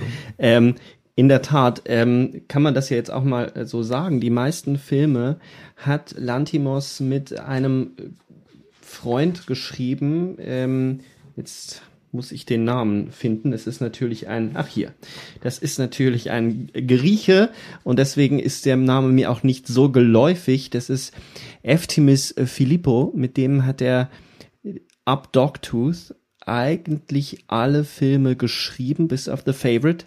Und ähm, Nimic, der Kurzfilm, den du angesprochen hast, ist auch wieder mit ihm geschrieben. Ähm, er hat Wegbegleiter. Genauso die Kamera. Ähm, Bagatakis äh, hat bei Dogtooth die Kamera gemacht, genauso bei The Lobster und bei The Killing of a Sacred Deer. Ähm, es ist also nicht nur ein Filmemacher, bei dem sich ein roter Faden thematisch durchzieht in der Art der Fragestellung, sondern es ist ein ganzes Team, das sich da zusammengebracht äh, hat, die ähm, diese Geschichten aushacken es oder Geschichten ist schon fast zu viel. Ich glaube, es ist immer so eine Grundidee, so boah, das wäre ist ein unheimlicher Moment. Also er sagt ja auch, es ist immer ein Bild oder eine Szene, die an, an der sich das Ganze dann entspinnt. Und ich glaube, da unterscheidet sich dann eben The Favorite, weil dieser Film a historisch ist und ähm, b nicht von diesem Drehbuchduo geschrieben ist und sich in der ganzen Schauspielführung auch unterscheidet. Wenn man so will, findet eine Verrückung auf der Ebene des Historischen statt, dass es dort durch die Form, durch die Kameraführung im Genre, also in dem historischen, den Historienfilm ein Stück weit verschiebt. Did you just look at me? Did you? Look at me! Look at me! How dare you! Close your eyes! Ähm, aber es handelt sich nicht um diese Verschiebung des Alltags, des Alltäglichen, weil es sind ja immer banale Momente, um die es eigentlich geht, die plötzlich sonderbar und unheimlich erscheinen. Ähm, und das durchzieht den ganzen Film Dogtooth bis aufs Äußerste. Ähm, bis zu dem Moment, wo dann die Katze ermordet wird mit der Heckenschere. Weil eben das ist Notwehr. Als, genau, als Notwehr. Ähm, kommen wir langsam mal zum Ende mit Dogtooth und erzählen die Geschichte von Dogtooth zu Ende. Das haben wir nämlich noch gar nicht gemacht. Du hast den, der Titel sagt es schon, du hast es auch schon angesprochen, Markus, der Hundezahn, den hast du angesprochen und mit dem endet es ja auch buchstäblich. Die Entwicklung oder die, der Freiheitsdrang der ältesten Tochter ist nicht mehr aufzuhalten. Und sie kann es nicht mehr erwarten, äh, diesen Vorgang zu beschleunigen und schlägt sich den Dogtooth, den Eckzahn mit einer Hantel aus. Und das ist eins der verstörendsten Bilder in diesem Film, wie sie dann nämlich blutverschmierten Gesicht in dieser Zahnlücke in den Spiegel lacht und einen Moment der Befreiung erfährt. Und versteckt sich dann im Kofferraum des Autos. Der Vater ist ja der Einzige, der, der, der das verlassen darf, äh, der das Haus verlassen darf, um Geld zu verdienen und einzukaufen. Und ähm, sie verlässt mit dem Vater dann das Haus und bleibt in diesem Kofferraum zurück. Wir wissen nicht, was mit ihr passiert. Ist es eine Befreiung oder wie, wie äh, die Filme von Lantimos, das ist auch eine Sache, die uns einholen wird enden immer sehr offen und sehr ambivalent. Es könnte ja durchaus sein, dass sie in diesem Kofferraum erstickt. Ja, das war tatsächlich auch die erste Reaktion meiner äh, mitschauenden Person, als wir Dogtooth jetzt letzte Woche geschaut haben. Die fragte direkt, ähm, ist sie jetzt gestorben? Ist sie in dem Kofferraum erstickt? Ähm, und dann reagierte ich erstmal etwas irritiert, fing dann an, darüber nachzudenken und realisierte, ja, es könnte tatsächlich sein. Ähm, mein erster Gedanke war eigentlich ähm, der Prügelei aus äh, John Carpenters Sie leben gewidmet. Denn ich habe mir gedacht, was ist denn, wenn sie jetzt tatsächlich aus diesem Kofferraum rauskommt und mit der Welt konfrontiert wird? Es gibt ja eben diese in, in Sie leben diese Ideologie ähm, offenbarenden Brillen und äh, der äh, beste Freund und äh, Kollege des äh, Protagonisten, der weigert sich, diese Brille anzuziehen. Da hat ja Slavoj Žižek auch drüber referiert in seinem Pervert's Guide to Ideology. Und ähm, ja, selbst wenn sie es jetzt rausgeschafft hat, was bedeutet das denn letztendlich für sie, dann in diese Welt geworfen zu werden, völlig auf sich gestellt zu sein? Könnte man jetzt natürlich auch sagen, vielleicht ergibt sich daraus so eine Geschichte wie bei Bad Boy Barbie und sie fängt an, irgendwie in einer, in einer Punkband zu singen und zu schreien oder sowas. Aber gerade diese, diese Ambiguitätstoleranz, die da von uns gefordert wird, die finde ich insgesamt sehr, sehr spannend und sehr, sehr cool auch, ja. Aber eine Antwort darauf kann ich dir jetzt auch eindeutig natürlich nicht geben. Also das wäre auch ziemlich gewagt, muss ich sagen, weil es ist mehr als offensichtlich, dass äh, Lantimos Fragezeichen platziert und keine äh, Aussagen. Denn ähm, es gibt Regisseure und Regisseurinnen sind mir da gar nicht so geläufig gerade, äh, Roman Polanski zum Beispiel äh, wird ja dieser berühmte Spruch zugeschrieben, wenn er eine Botschaft hätte, würde er sie mit der Post schicken. Ähm, das ist natürlich totaler Quatsch, wenn man seine Filme sieht, weil ein Film wie Der Pianist oder Tess, die sind so explizit in ihren Statements über die Welt, die sie, die sie mimetisch darstellen und dann äh, historisch auch noch äh, kontextualisieren.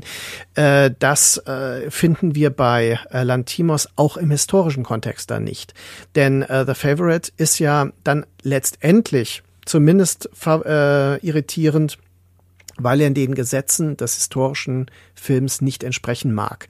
Und äh, jetzt muss man nämlich überlegen, wer guckt sich denn einen Film über adlige Personen im, ähm, im äh, 19. Jahrhundert oder 18. Jahrhundert äh, normalerweise an? Das ist ja ein Publikum, das gerade verwöhnt ist durch die Eindeutigkeit der Inszenierungen. Ja? Und ähm, da ist es natürlich klar, gibt es schöne Filme, Tulpenfieber oder sowas, die äh, quasi dieses Publikum dann befriedigen. Aber das sind Filme der Eindeutigkeit. Ähm, es gibt Filme, die so ein bisschen äh, selbstreflexives Potenzial entfalten, wie das Mädchen mit dem Perlenohrring zum Beispiel, äh, der auch vergleichbar als historischer Film fungiert, aber letztendlich sind das alles Melodramen und diese Melodramen haben eine emotionale äh, Zugangshilfe, die genau äh, die verweigert uns Lantimos. Und ähm, das ist natürlich bei den Filmen, die wir jetzt besprechen, noch viel radikaler, wie das Sebastian schon sagte. Und da wollte ich vorhin auch noch mal ergänzen. Ich habe ja, ähm, weil ich ich habe ja ein Fable für Anachronismen und ähm, so wie ich jetzt das Handbuch Filmgenre gerade äh, herausgegeben habe, habe ich äh, 2000 meine Uni-Karriere begonnen mit dem Buch Splitter im Gewebe über Auteurs zwischen, äh, Autor, äh, also über Filmmacher zwischen Autorenfilm und Mainstream. Und äh, die Idee, die Autorentheorie nochmal ernst zu nehmen im Jahr 2000 wurde von einigen ja schon mit Befremden äh, wahrgenommen.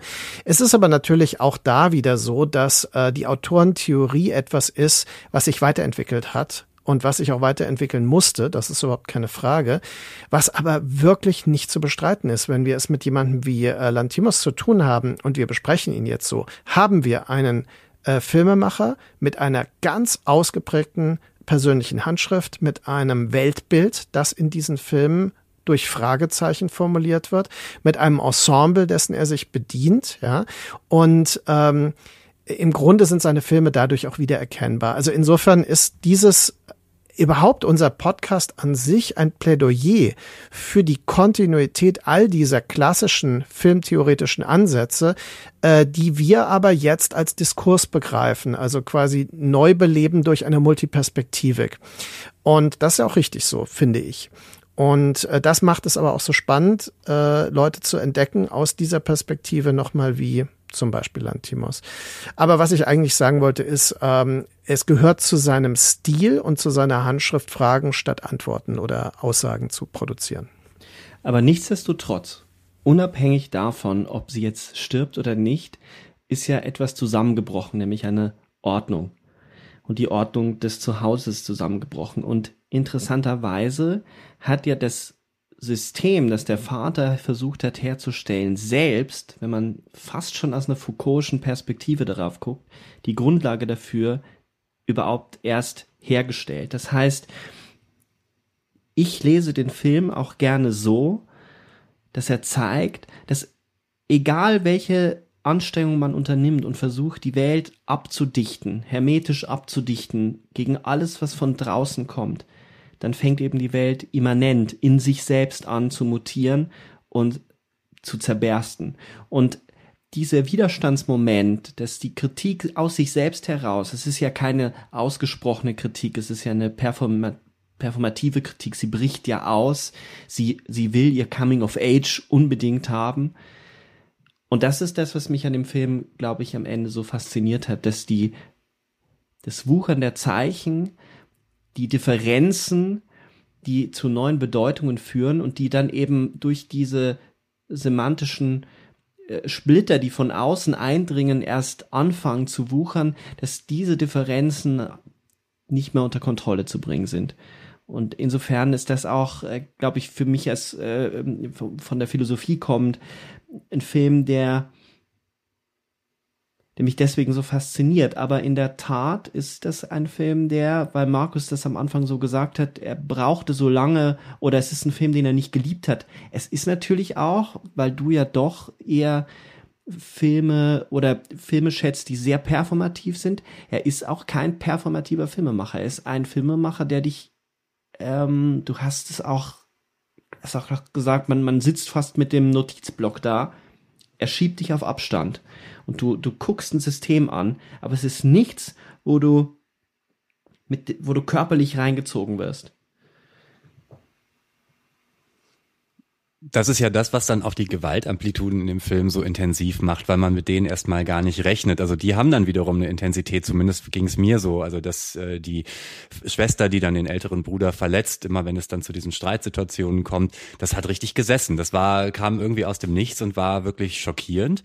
Ähm, das fand ich auch, finde ich auch noch erwähnenswert, dass die äh, Schwester, die jüngere Schwester auch ein sehr eine sehr krasse Verhaltensauffälligkeit an den Tag legt. Also sich zeigt, dass dieser Druck, der auch auf ähm, ihr lastet, der auf sie ausgeübt wird, ähm, entsprechende Konsequenzen im Verhalten nach sich zieht. Du hattest ja eben auch schon diese Helikoptereltern, die vermeintlichen erwähnt und äh, mir ist dazu auch gerade noch ein wichtiger Satz von dem Wissenschaftstheoretiker und Philosophen Karl Popper eingefallen, der ähm, schreibt nämlich in seinem Hauptwerk Die offene Gesellschaft und ihre Feinde, der Versuch, den Himmel auf Erden zu, zu errichten, erzeugt stets die Hölle.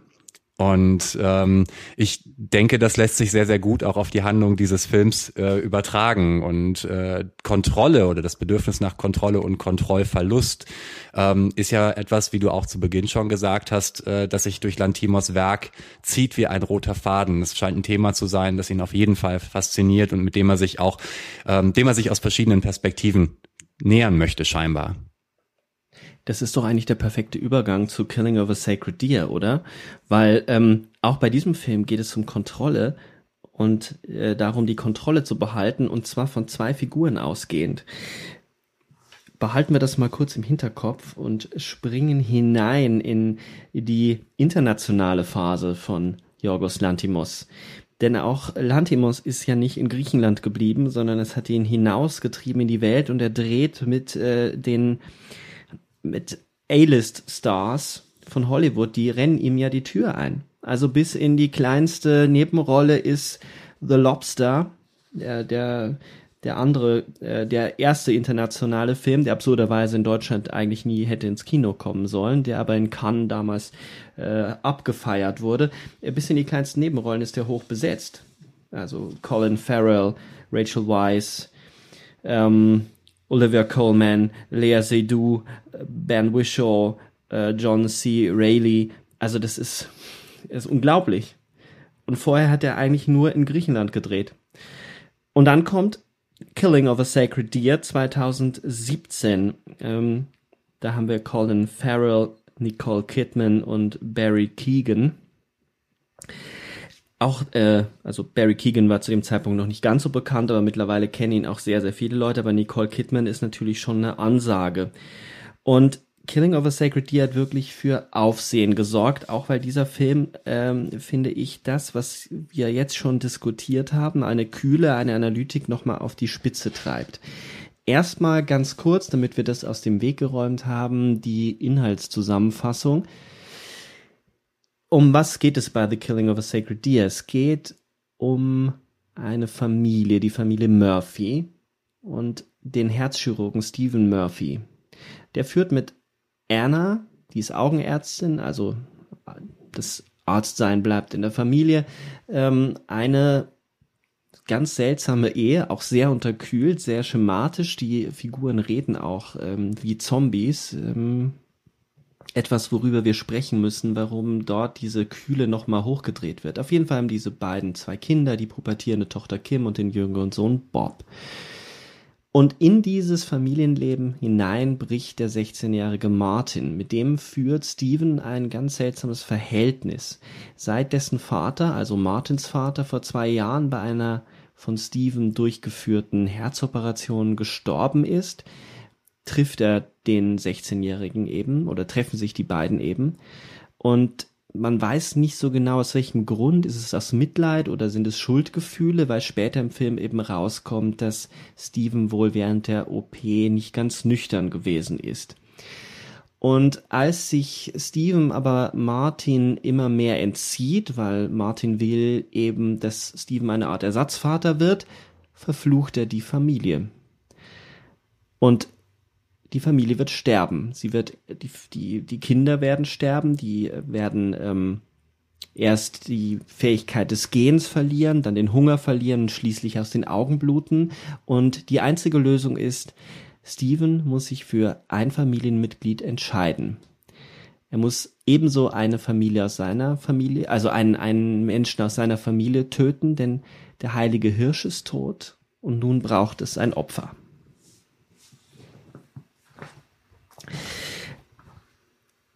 Das Interessante ist, dass der Film erstmal sehr auf einer realistischen Ebene beginnt. Dann das ist schon eigentlich ähm, zu viel gesagt, weil auch äh, in der ganzen Art und Weise, wie die Leute reden, nichts realistisch ist in dem Film. Aber dass dort ein fantastisches Element einbricht, nämlich ein nicht weiter erklärter Fluch, den scheinbar Martin dieser Familie auferlegt. Ja, also das ist tatsächlich ein Film, den äh, habe ich auch recht unvorbereitet im Kino gesehen, äh, aber äh, unvorbereitet kann man ja nicht mehr sagen, wenn man Doctors vorher schon kannte. Ich glaube, Lobster habe ich erst danach gesehen. Auf jeden Fall, der Film hatte mich sofort, weil ähm, er dreht die Schraube in Richtung tatsächlich von Genremechanismen, also Psychothriller, Horrorelemente, äh, die mich äh, verlockt haben auf eine andere Weise, als das bei Dogtooth war, den ich eher experimentell fand. Äh, dann ist es so, dass er eine unglaubliche Schönheit in der Bildkomposition hat. Also das äh, deutet sich am Anfang äh, bei seinen früheren Filmen schon an, aber das ist hier äh, unfassbar. Und also Aufsichten gibt es hier. Es gibt äh, Sick Angles, die er vorher auch hat, also so verkantete Perspektiven, die aber trotzdem immer noch so eine Brillanz haben, die mich völlig fasziniert hat. Und natürlich ist diese äh, Besetzung, die erwähnte A-List-Besetzung durchaus etwas ähm, was hier auch äh, eine Auswirkung hat. Das ist ein Film, der wurde meiner Meinung nach auch zu Recht immer mal wieder mit Kubrick verglichen, also mit Filmen wie Ice White Shut und Shining, äh, die ja auch was von Versuchsanordnungen übrigens haben und äh, gleichzeitig aber auch diese diese sehr stilisierten Kamera Positionen einnehmen. Und Nicole Kidman ist natürlich auch ein relativ deutlicher Ver Verweis auf Ice White Shut in diesem Moment. Äh, was mich aber vor allem beschäftigt hat, ist, dass dieser Film mehr als die anderen eine mythische Komponente hat, die sehr stark eben an antike Dramen anknüpft und ähm, so etwas Archetypisches auch hat, also so in so einer prinzipienhaften Gestaltung der Vater. Ja, also man könnte die fast etikettieren, der Sohn, ja, der verlorene Sohn gewissermaßen und so weiter. Und ähm, dann hat er in diesem Opferakt etwas, was man aus den antiken Dramen kennt, also so, so einen heidnischen Opferkult, Blutopferkult eigentlich auch. Und diese innere Logik zieht der Film halt gnadenlos durch und das macht ihn unheimlich spannend. Also der Film ist wirklich spannend, aber nicht affektbezogen spannend, wie man das aus dem Hollywood-Kino kennt, sondern er sieht aus wie ein Hollywood-Film, aber hat auch wieder dieses verstörende, leicht andere. Also das ist meine Wahrnehmung des Films gewesen, als ich ihn im Kino sah und ähm, völlig fasziniert war. weil du gerade die griechische Tragödie angesprochen hast, alleine der Titel ist natürlich schon Verweis auf Iphigenie, äh, weil es auch dort darum geht, dass Agamemnon einen äh, Hirschen im Heiligen ja. Hain getötet hat. Genau. Und genau das wird im Film ja auch selbst erwähnt. Das heißt, diese Medienreflexivität, das verschweigt, er verschweigt es ja gar nicht.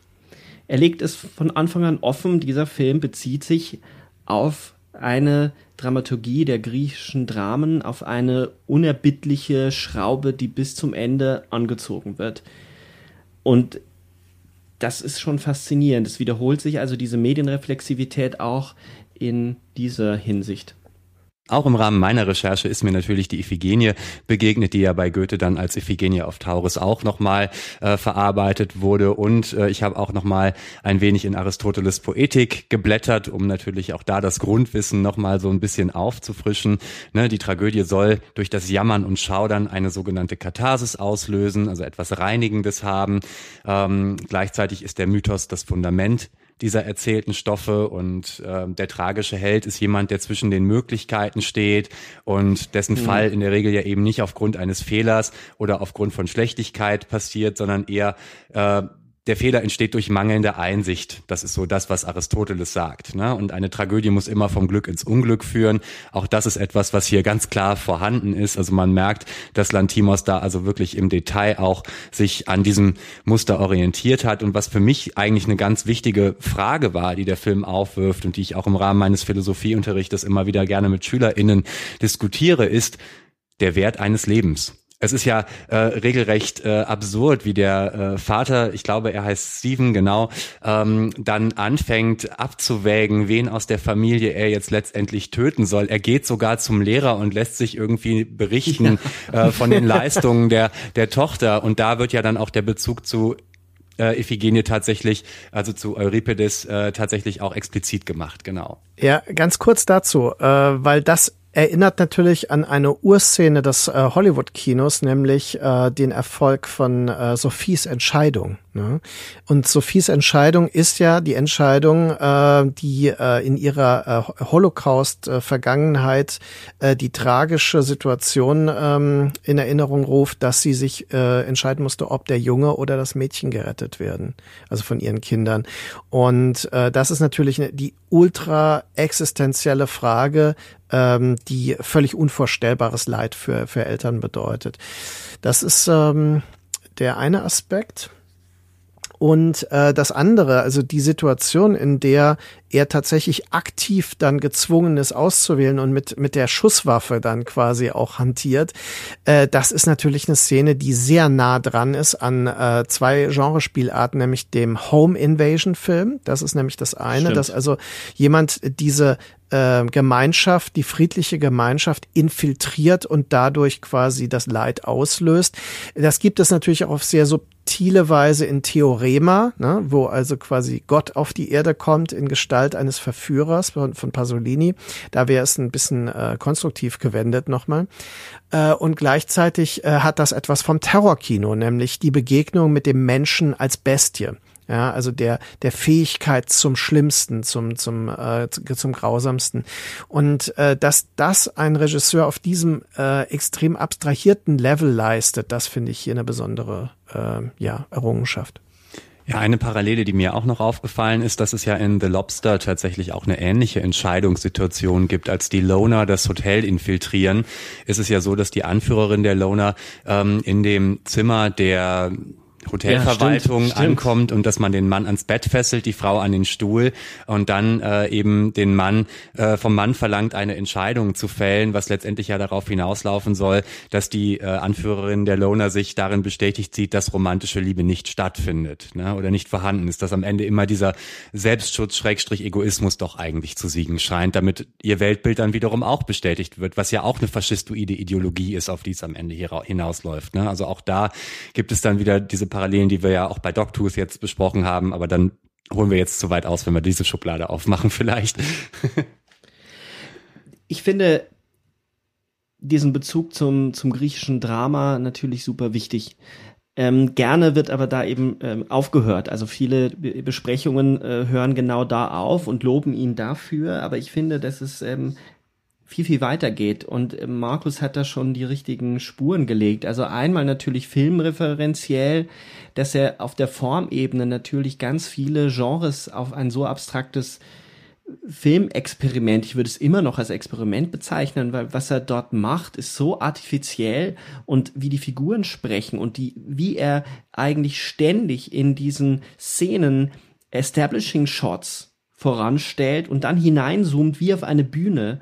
Er setzt wirklich Figuren auf eine Bühne. Dieser Film besteht eigentlich aus einer Ansammlung aus kleinen Theaterinszenierungen. Es ist äh, sowieso auffällig, dass er manchmal sehr nah am Theater inszeniert, wie er die Figuren führt. Aber darauf wollte ich äh, gar nicht hinaus. Ich wollte erstmal nur sagen, dass schon beim Ankommen von Martin, als er das erste Mal bei der, vor dem Haus steht, dieser langsame Zoom auf die Tür hinzu ist natürlich genau das, was dieses Home Invasion äh, Momentum evoziert. Der Moment, wo der, wo der Vater, wo Steven dann sich ähm, entscheiden muss, er entscheidet sich ja nicht. Er wird am Ende seinen Sohn erschießen. Aber er zieht allen dreien, seiner Frau, seiner Tochter und seinem Sohn einen, eine weiße Kapuze oder so, so, so einen Sack über, sich selber eine Mütze auf und dreht sich mit diesem Gewehr im Kreis. Und es ist der Zufall, der entscheidet, welches Familienmitglied. Gleichzeitig erinnert natürlich dieses Bild dieser auf dem Sofa drapierten Personen auch an Filme wie Funny Games und auch wieder an dieses, dieses Horror Home Invasion Bild und vorher eben der Torture Film, als er Martin unten im Keller fesselt und ihn versucht, durch die körperliche Qual dazu zu bringen, den mit dem Fluch abzulassen, also abzulassen von der Familie, aber es passiert nicht. Martin ist wie eine ein, ein Stoiker, der, der da sitzt und die ganze Zeit eigentlich weiß, er will hier eine moralische ähm, Lektion erteilen. Oder sagen wir, eigentlich ist es falsch moralisch, es ist eine ethische Lektion. Ja, er ist, er ist ein Bote, ne? Äh, deswegen hatte ich Theorema erwähnt, ähm, weil das natürlich auch, also äh, die Inkarnation des Göttlichen infiltriert eine bürgerliche Familie, zum Bürgerlichen müssen wir noch kommen, äh, und konfrontiert jeden auf seine eigene Weise mit etwas, mit etwas Existenziellem und fordert eine Reaktion heraus. Und äh, das macht er auf die schlimmstmögliche Weise in diesem Film.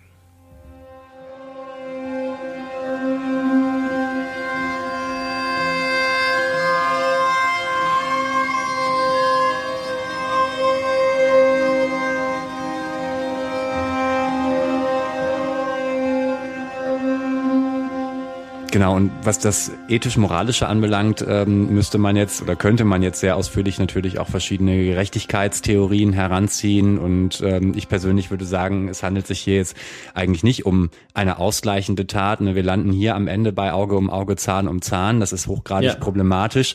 Ähm, das, was Martin uns da als Gerechtigkeit verkaufen möchte, ist am Ende eigentlich keine solche. Denn wir haben ja auch als Beobachtende äh, eigentlich viel zu wenig Informationen letztendlich ähm, um ein Urteil zu fällen. Denn wir ähm, wissen ja nun auch, dass in einem äh, Kontext wie der Herzchirurgie ähm, durchaus auch ohne das, sagen wir mal, Fehlverhalten viel schief laufen könnte.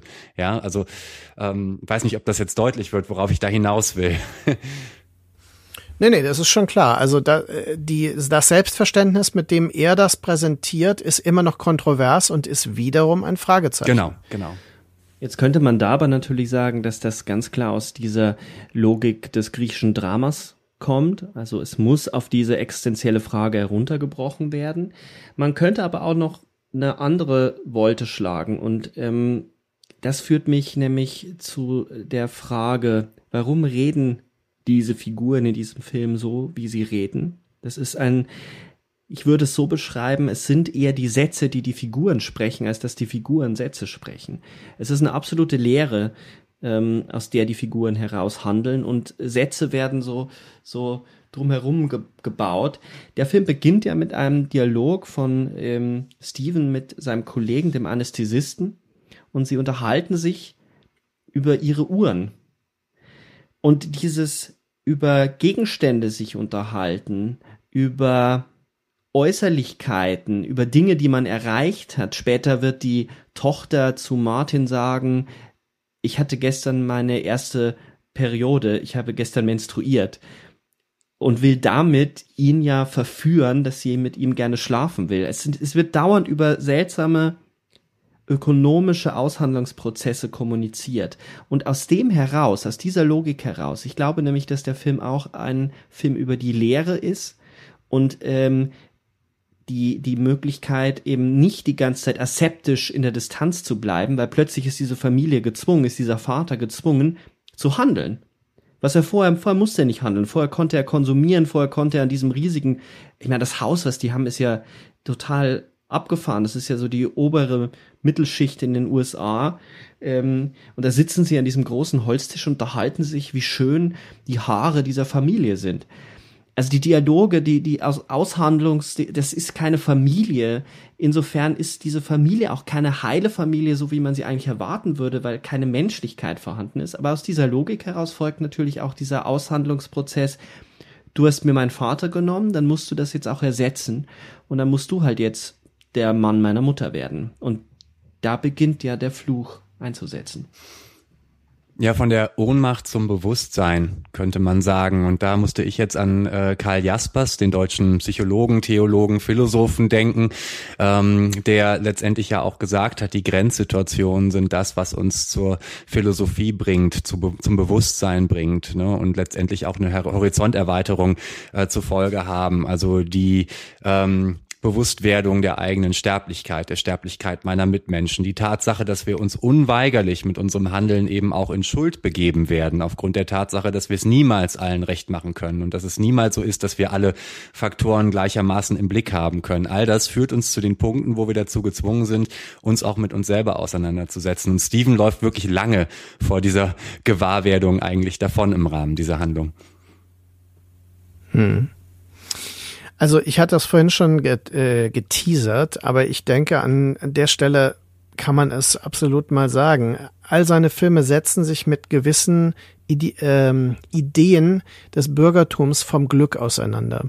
Und äh, also quasi das Glück in der Paarbeziehung, mhm. in der festen monogamen Beziehung in Lobster zum Beispiel, die auch noch eingeklagt wird. Das ist ja fast so, wie wenn man was weiß ich, äh, in einem Kinder, also kinderlos in einen Familienkontext kommt, ja, und dann dieser, dieser soziale Druck, mit dem dann bestimmte Fragen gestellt werden, ne, einsetzt. Oder äh, bei Dogtooth ist es natürlich so, das Verhältern, äh, Ver äh, Verhältnis von Eltern und Kindern wird auf eine bestimmte Weise neu definiert, aber einfach, weil es diese patriarchal-bürgerliche Idee gibt davon, dass der Pater Familias eben die Regeln aufstellt und das wird einfach nur konsequent weitergedacht. Und deswegen denke ich, das ist in gewisser Weise alles der diskrete Charme der Bourgeoisie, wie äh, Bonuel das äh, ja formulierte. Ähm, das sind alles Zerrbilder und über ähm, Übertreibungen eines bürgerlichen Konzepts. Und das ist bei Killing of a Sacred Deer natürlich, ich meine, auch da ist der Titel natürlich, das ist ja die heilige Kuh, die geschlachtet wird, wenn man es überträgt. Ähm, das kann man auch in einem weiteren Kontext sehen. Also er schlachtet buchstäblich die bürgerlichen, die bourgeoisen Werte. Dazu hat äh, die Journalistin Seda Kurt tatsächlich ja vor kurzem ein ganz interessantes Buch geschrieben. Radikale Zärtlichkeit nennt sich das. Und äh, da geht es unter anderem eben um das Aufbrechen klassischer Beziehungsstrukturen, die ja eben auch mit diesem sozialen Zwang einhergehen. Du hast es gerade selber gesagt, Markus. Kommt man als kinderloser Mensch oder als Junggeselle in eine Gesellschaft voller Paare oder Familien, kommen sehr schnell diese unangenehmen unangenehmen Fragen, man spürt den Druck. Ich spüre ihn jeden Tag im Lehrerinnenzimmer. Ne? Also wenn dann halt die Leute um einen herum langsam aber sicher alle Familie gründen und man selber da noch mit seiner großen Film- und Plattensammlung steht und irgendwie sagt so, ja, ich bin allein eigentlich gerade ganz glücklich. Du, ähm, das wird nicht besser, wenn man auch ein Kind hat und eine große Plattensammlung und viele Bücher hat. Ja, das wird nicht besser auf dem Spielplatz, das sag ich dir. Ja.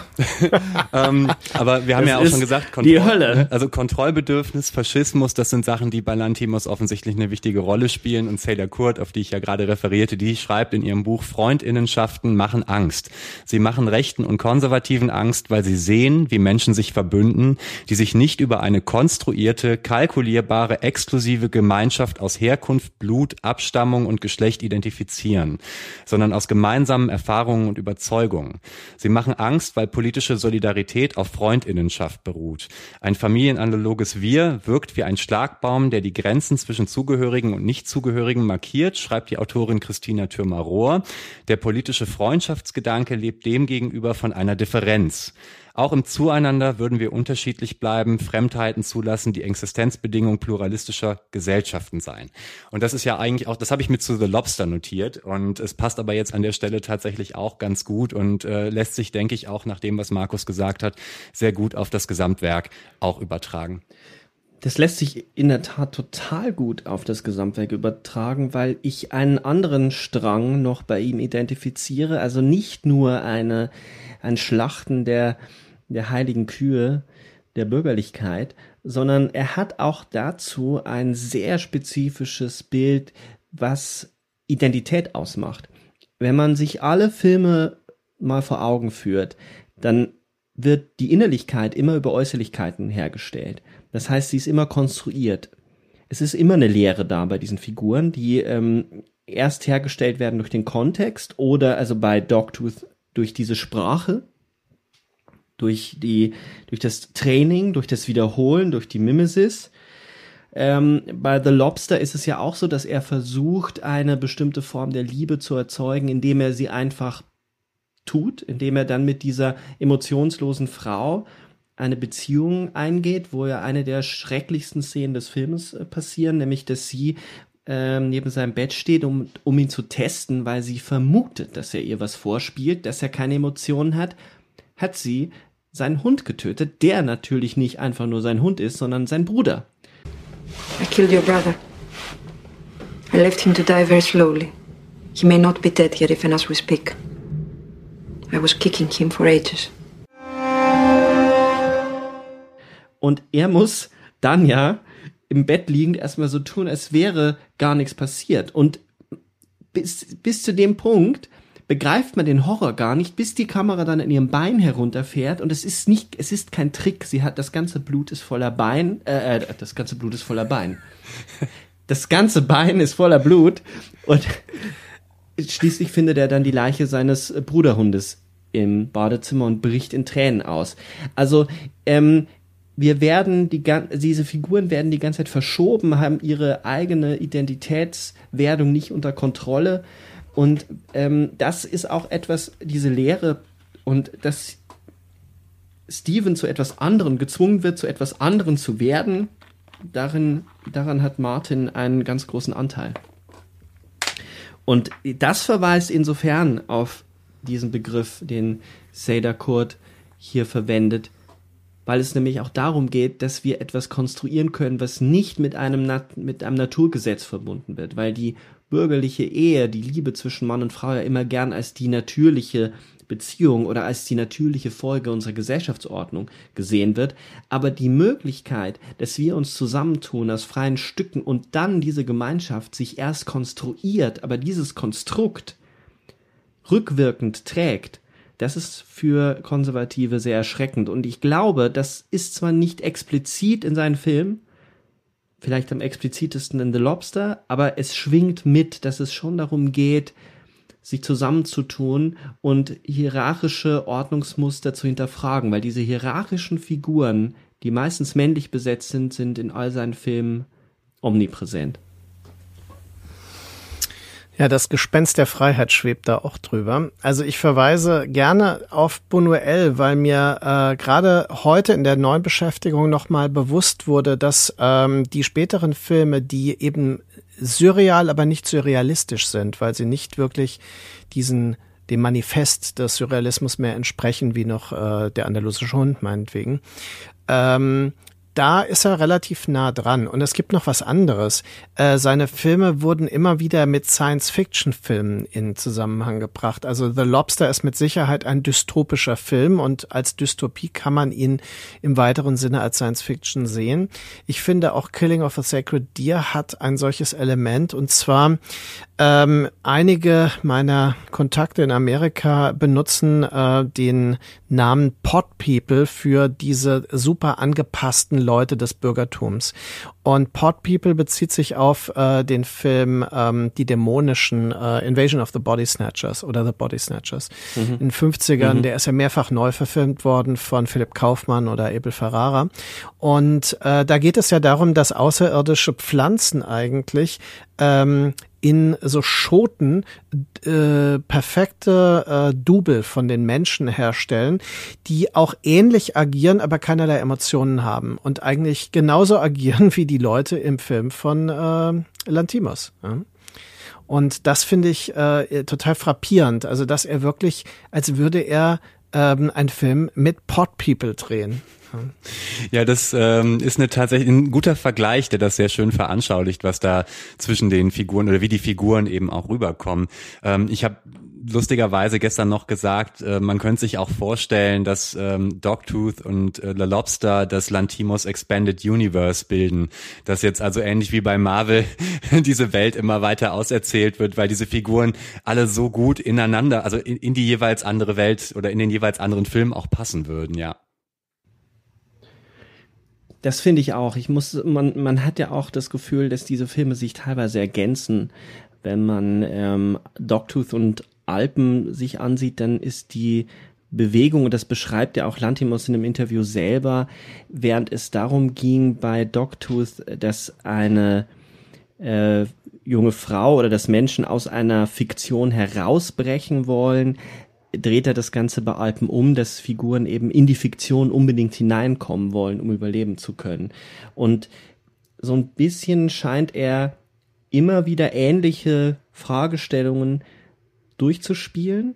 Es geht um Machtstrukturen, es geht um Familienstrukturen. Auch bei Killing of a Sacred Deer geht es am Ende um die heilige Familie. Es geht darum, dass die wieder komplett gemacht werden muss, weil der Vater gestorben ist. Und ähm, da, das ist das Faszinierende, glaube ich, an diesem Regisseur. Bis zu dem Punkt, dass er formal so besonders arbeitet und die, der Verweis aber auf die Freiheit, glaube ich, ist schon nochmal äh, auch wichtig. Vielleicht habe ich das sogar ein bisschen zu überbetont, dass es ihm darum geht, die Freiheit als Positives zu zeigen. Weil ich glaube schon auch, dass es bei ihm so etwas gibt wie die ähm, Last der absoluten Freiheit, ähm, alles tun zu können, weil auch die ist bei Killing of a Sacred Deer natürlich omnipräsent, dass es schon eine Freiheit des Konsums gibt und eine absolute Unbestimmtheit, die dann eingeführt wird und diese äh, Last der Freiheit, sich jetzt komplett frei entscheiden zu können, und das hätte Steven ja, wird zu einer Fessel für ihn. Insofern muss man das, glaube ich, muss man die Filme noch stärker ambivalent lesen und das ist am Ende, wenn man mal das Ende sich, sich ähm, vor Augen führt, was passiert? Er bringt seinen Sohn um. Von dem sagt ja die Mutter, sagt Nicole Kidman ja selber noch, ja, wir könnten ja unseren Sohn umbringen, wir sind beide noch jung genug, wir können ja noch ein Kind bekommen. Also dieser ökonomische Charakter scheint da aufs brutalste auf. Der Sohn stirbt nicht aus Absicht, sondern aus Zufall. Er hat die Würfel geworfen oder sich im Kreis gedreht und abgedrückt. Und dann sitzen sie in dem Diner, ausgerechnet in dem Diner, in dem er vorher ja Martin immer getroffen hat. Und da sitzen sie und sie essen. Und dann kommt Martin herein und dann kommt eine Szene, die mich immens an ähm, den Film, den wir auch schon erwähnt haben, nämlich We Need to Talk About Kevin erinnert, nämlich ein Close-up, wie sich die Tochter Ketchup auf die Pommes spritzt. Das Blut, die Farbe Rot taucht plötzlich auf. Alle Figuren gucken sich an und dann verlässt die Familie dieses Diner. Rätselhafter kann man einen solchen konstruierten Film doch eigentlich gar nicht beenden, oder? Also über dieses Ende, um es nochmal konkret zu machen, zerbreche ich mir wirklich schon, seit ich den Film zum ersten Mal gesehen habe, den Kopf.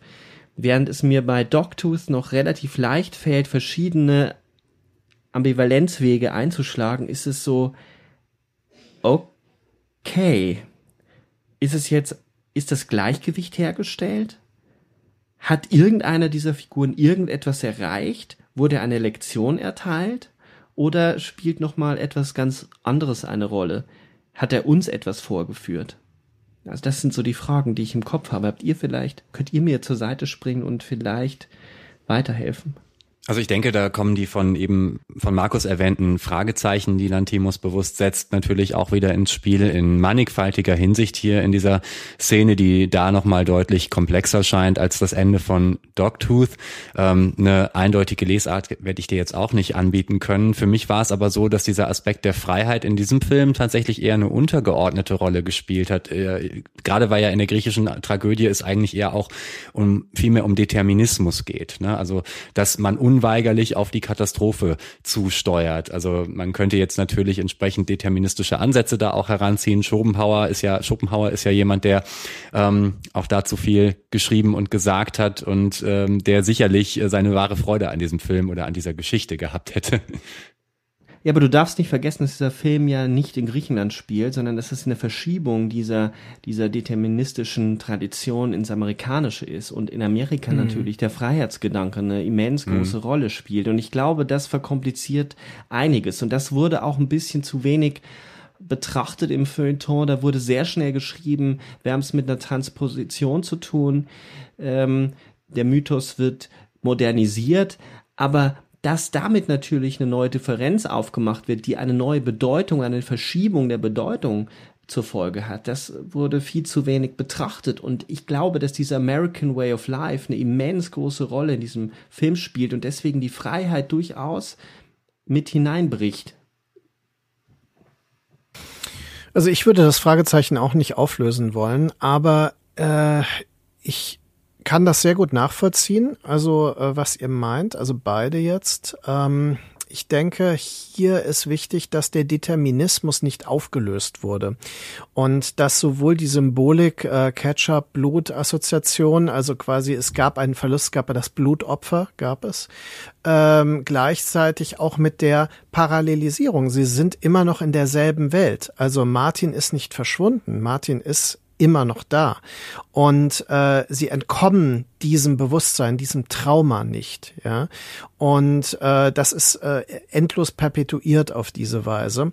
Und äh, deswegen habe ich das Ende tatsächlich, also in der inneren Logik dieser Geschichte schon als schlüssig empfunden, ohne dass ich da jetzt eine, eine endgültige Deutung bieten möchte. Ich denke, äh, weil der Mythos ist ja zyklisch gedacht. Der Mythos ähm, ist eine, eine verschlüsselte Aussage in Form einer Erzählung, die sich immer neu transformieren lässt. Das ist ja etwas, was äh, Lantimus offenbar ja angewandt hat, die Transformation des Mythos. Und auf diese Weise ist die dem klassischen Mythos inhärente deterministische Ausrichtung hier einfach Teil des Zyklischen geworden. Und äh, jedes Mal, wenn man den Film neu sieht, erlebt man ihn ja auch auf dieselbe Weise neu und dann beginnt er auf seine Weise auch wieder. An was ich halt so hängen bleibe, ist, warum speist er in so einem Moment, wo er eigentlich mit großem Pathos enden könnte, ein so banales Bild wie dieses Fast Food? Also das Blut Opfer wird gleichzeitig zu, verschaltet mit dem amerikanischen Essen, mit Fast Food, mit Pommes und ich glaube, es ist ein Burger. Ähm, will er hier nicht auch sagen, ja, das, die, die, das Blut, äh, die, die, die Blutschuld, es, es wurde bezahlt und jetzt können wir weiterleben. Es ist ja eine Praxis in Amerika, dass äh, solche Fälle, auch in denen Menschen umkommen, gerne mit Geldsummen aus der Welt geschafft werden, mit großen Schadensersatzsummen. Also dieser Moment äh, Auge um Auge, Zahn um Zahn ist ja auch äh, nicht so fern in unserem juristischen System, dass man glaubt, man könne etwas aufwiegen. Bricht er durch dieses Bild? Also das ist meine Frage und irgendwie die, die, die, Intens die Intuition, die ich habe weil ich mir nicht erklären kann, was dieses Bild, warum er äh, plötzlich in so ein Close-up hineingeht, weil das untypisch für den Film ist. Und da hat es für mich schon so ein Affektmoment, dass dieses Bild ein Affektbild ist. In dem Moment äh, brechen, bricht in den griechischen, in die griechische Logik des Dramas alles andere herein, was in der amerikanischen Gesellschaft durchaus auch eine große Rolle spielt, nämlich der Glaube, dass alles am Ende mit der Freiheit und mit dem Geld aufgewertet werden kann. Und die Familie geht ja dann auch als Familie hinaus und äh, es wird so getan, als würde man sich nicht kennen. Wie sie dann später die Leiche des Sohnes verscharen werden, ich meine, das ist eine andere Frage, aber die, darum geht es auch nicht. Aber das ist äh, von der Bilderlogik her etwas, wo ich mir wirklich, wo ich gerne noch äh, länger drüber nachdenken will. Nicht heute, nicht hier, das würde unser Format, glaube ich, übersteigen. Weil wir auch jetzt äh, schon sehr weit fortgeschritten sind und ein Ende finden müssen. Würdet ihr, mit, wenn wir mit einer Frage schließen wollen, würdet ihr denn äh, sagen, eine Prognose wagen, würdet ihr eine Prognose wagen, so formuliert ist es besser. Kann er das so weiter durchziehen? Wird er weiter diesen Weg gehen oder wird er sich irgendwann der Logik des Großfilms beugen müssen? Eine Frage, die mich auch einfach interessiert, weil The Favorite ist großartig, aber es ist schon ein harmloserer Film als The Killing of a Sacred Deer.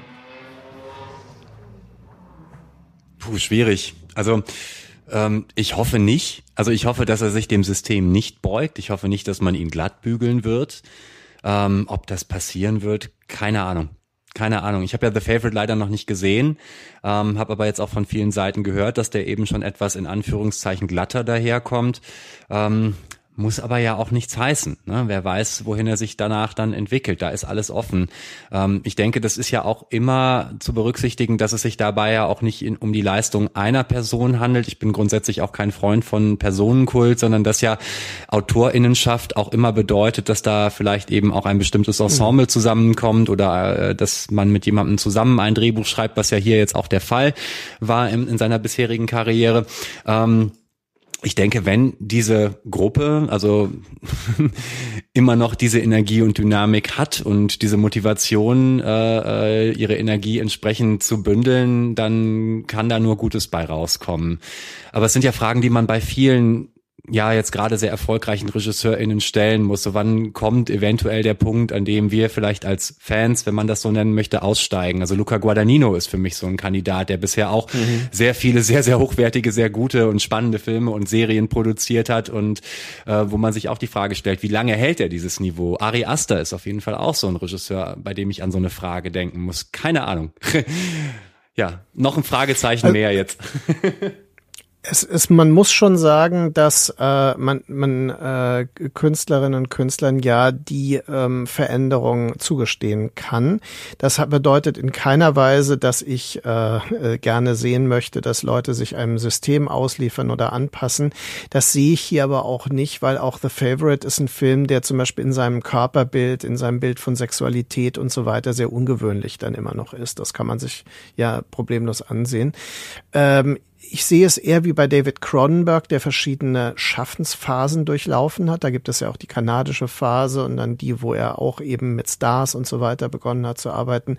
Und dann auch die Phase, wo er eben sich vom Horrorgenre oder ja, vom Körperhorror und so weiter verabschiedet hat und äh, andere Filme gedreht hat. Aber immer noch äh, es geschafft hat, so einen äh, Grund eine Grundtendenz beizubehalten, eine, eine Weltsicht im Grunde auszuformulieren, von denen die Filme unterschiedliche Facetten darstellen. Und das erwarte ich bei Lantimos. Dass also, auch wenn seine ähm, neueren Filme vielleicht anders vorgehen, und sein Kurzfilm spricht übrigens nicht dafür, der ist ja wirklich mhm. genauso, wie man ihn auch äh, erwartet und erhofft, äh, hat. Und ähm, dann denke ich, dass das zumindest fast andere Facetten desselben Weltbildes sind. Und bei The Favorite sehe ich das auch. Und natürlich Killing of a Sacred Deer und The Lobster sind amerikanische Filme, die aber noch nicht eben diese Form der Anpassung haben, ganz und gar nicht. Deswegen äh, ist das äh, zweifellos einer der ungewöhnlichsten, außergewöhnlichsten Filmemacher aktuell. Und ähm, ja, und ich bin auch sehr froh, dass wir jetzt diesen Podcast über ihn gemacht haben und hoffe gleichzeitig, dass wir einige äh, unserer Zuhörerinnen und Zuhörer dazu inspirieren, seine Filme für sich zu entdecken oder neu zu entdecken. Das äh, ist nämlich auch genau das Erlebnis, das ich hatte. Denn je häufiger man sich mit seinen Filmen beschäftigt, umso mehr äh, können, umso fruchtbarer sind sie, umso spannender sind sie auch. Ich glaube ja, was dafür spricht, dass er sich nicht so schnell beugen muss, dass er nicht irgendwelche Schauspieler hinter sich versammelt hat. Das ist so ähnlich wie bei Terence Malick. Er schafft es, Leute zu begeistern und Filme anzubieten, auf die diese Leute Lust haben. Und solange ihm das gelingt und solange er diese Leute, auch äh, Colin Farrell, auch eine Nicole Kidman hinter sich versammelt oder einen Matt Dillon, dann hat man ähm, eine war das Matt Dillon bei Nimic? War Matt Dillon. Habe ich kurz äh, gedacht, ich habe ihn mit Matt Damon verwechselt. Nein, habe ich nicht. nicht. Nein, habe ich nicht äh, verwechselt. Sehr gut. Puh. Ähm, solange er es schafft, solche Leute äh, hinter sich zu versammeln, die ja Interesse haben an dieser Art von Film, also die Filmografie dieser Schauspieler weist ja in diese Richtung und ähnliche Schauspieler hat ja auch immer Malik, der auch sich nicht hat beugen müssen jemals. Und Lars bisher. von Trier und auch Lars von Trier. Das stimmt mich sehr, sehr positiv. Da gibt es definitiv andere, wo ich mir mehr Sorgen mache, dass sie, dass sich dieses irgendwann abnutzt. Ich mache mir ehrlich gesagt gerade im Moment, da hatten wir ja schon eine Diskussion, am meisten Sorgen bei äh, Denis Villeneuve und äh, Dune, weil ich beim Schauen des Trailers das Gefühl hatte, verflucht nochmal, ich habe doch diese Gesichter schon tausendmal gesehen. Waren die nicht auch schon in Blade Runner drin? Und waren die nicht auch schon, aber das Man nennt das doch Ensemble, dachte ich. Und das ist ja, jetzt ja auch euer Teaser für die nächste Folge oder eine der nächsten Folgen dann. Ne? Mann, jetzt habt ihr mir den Ausstieg verbockt.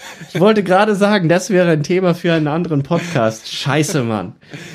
Egal. Irgendwann werden wir auf jeden Fall über Denis Villeneuve sprechen. Nicht so schnell, das kann ich jetzt schon sagen. Da haben wir ein paar andere Themen gerade am Wickel. Aber für die heutige Episode würde ich gerne auch damit schließen. Öffnet euch dieser Welt, öffnet euch diesen sehr analytischen Film und wenn ihr es schafft, euch auf diese Welten einzulassen, dann habt ihr gehörigen Spaß, denn die sind auch auf jeden Fall sehr lustig, zumindest The Lobster. Von meiner Seite ganz viel Spaß mit Jorgos Lantimos und viel Spaß mit den Filmen. Ja, dasselbe von meiner Seite und vielen Dank an euch beide und vor allem an Wolfram. Vielen Dank, Wolfram. Ja, Ciao. vielen, vielen Dank, dass ich dabei sein durfte. Danke für die Einladung, das sehr angenehme Gespräch und mein Appell an unsere HörerInnen, seid wie Bruce aus Dogtooth. oh, oh, oh. Okay. bis, bis bald. Tschüss. Tschüss.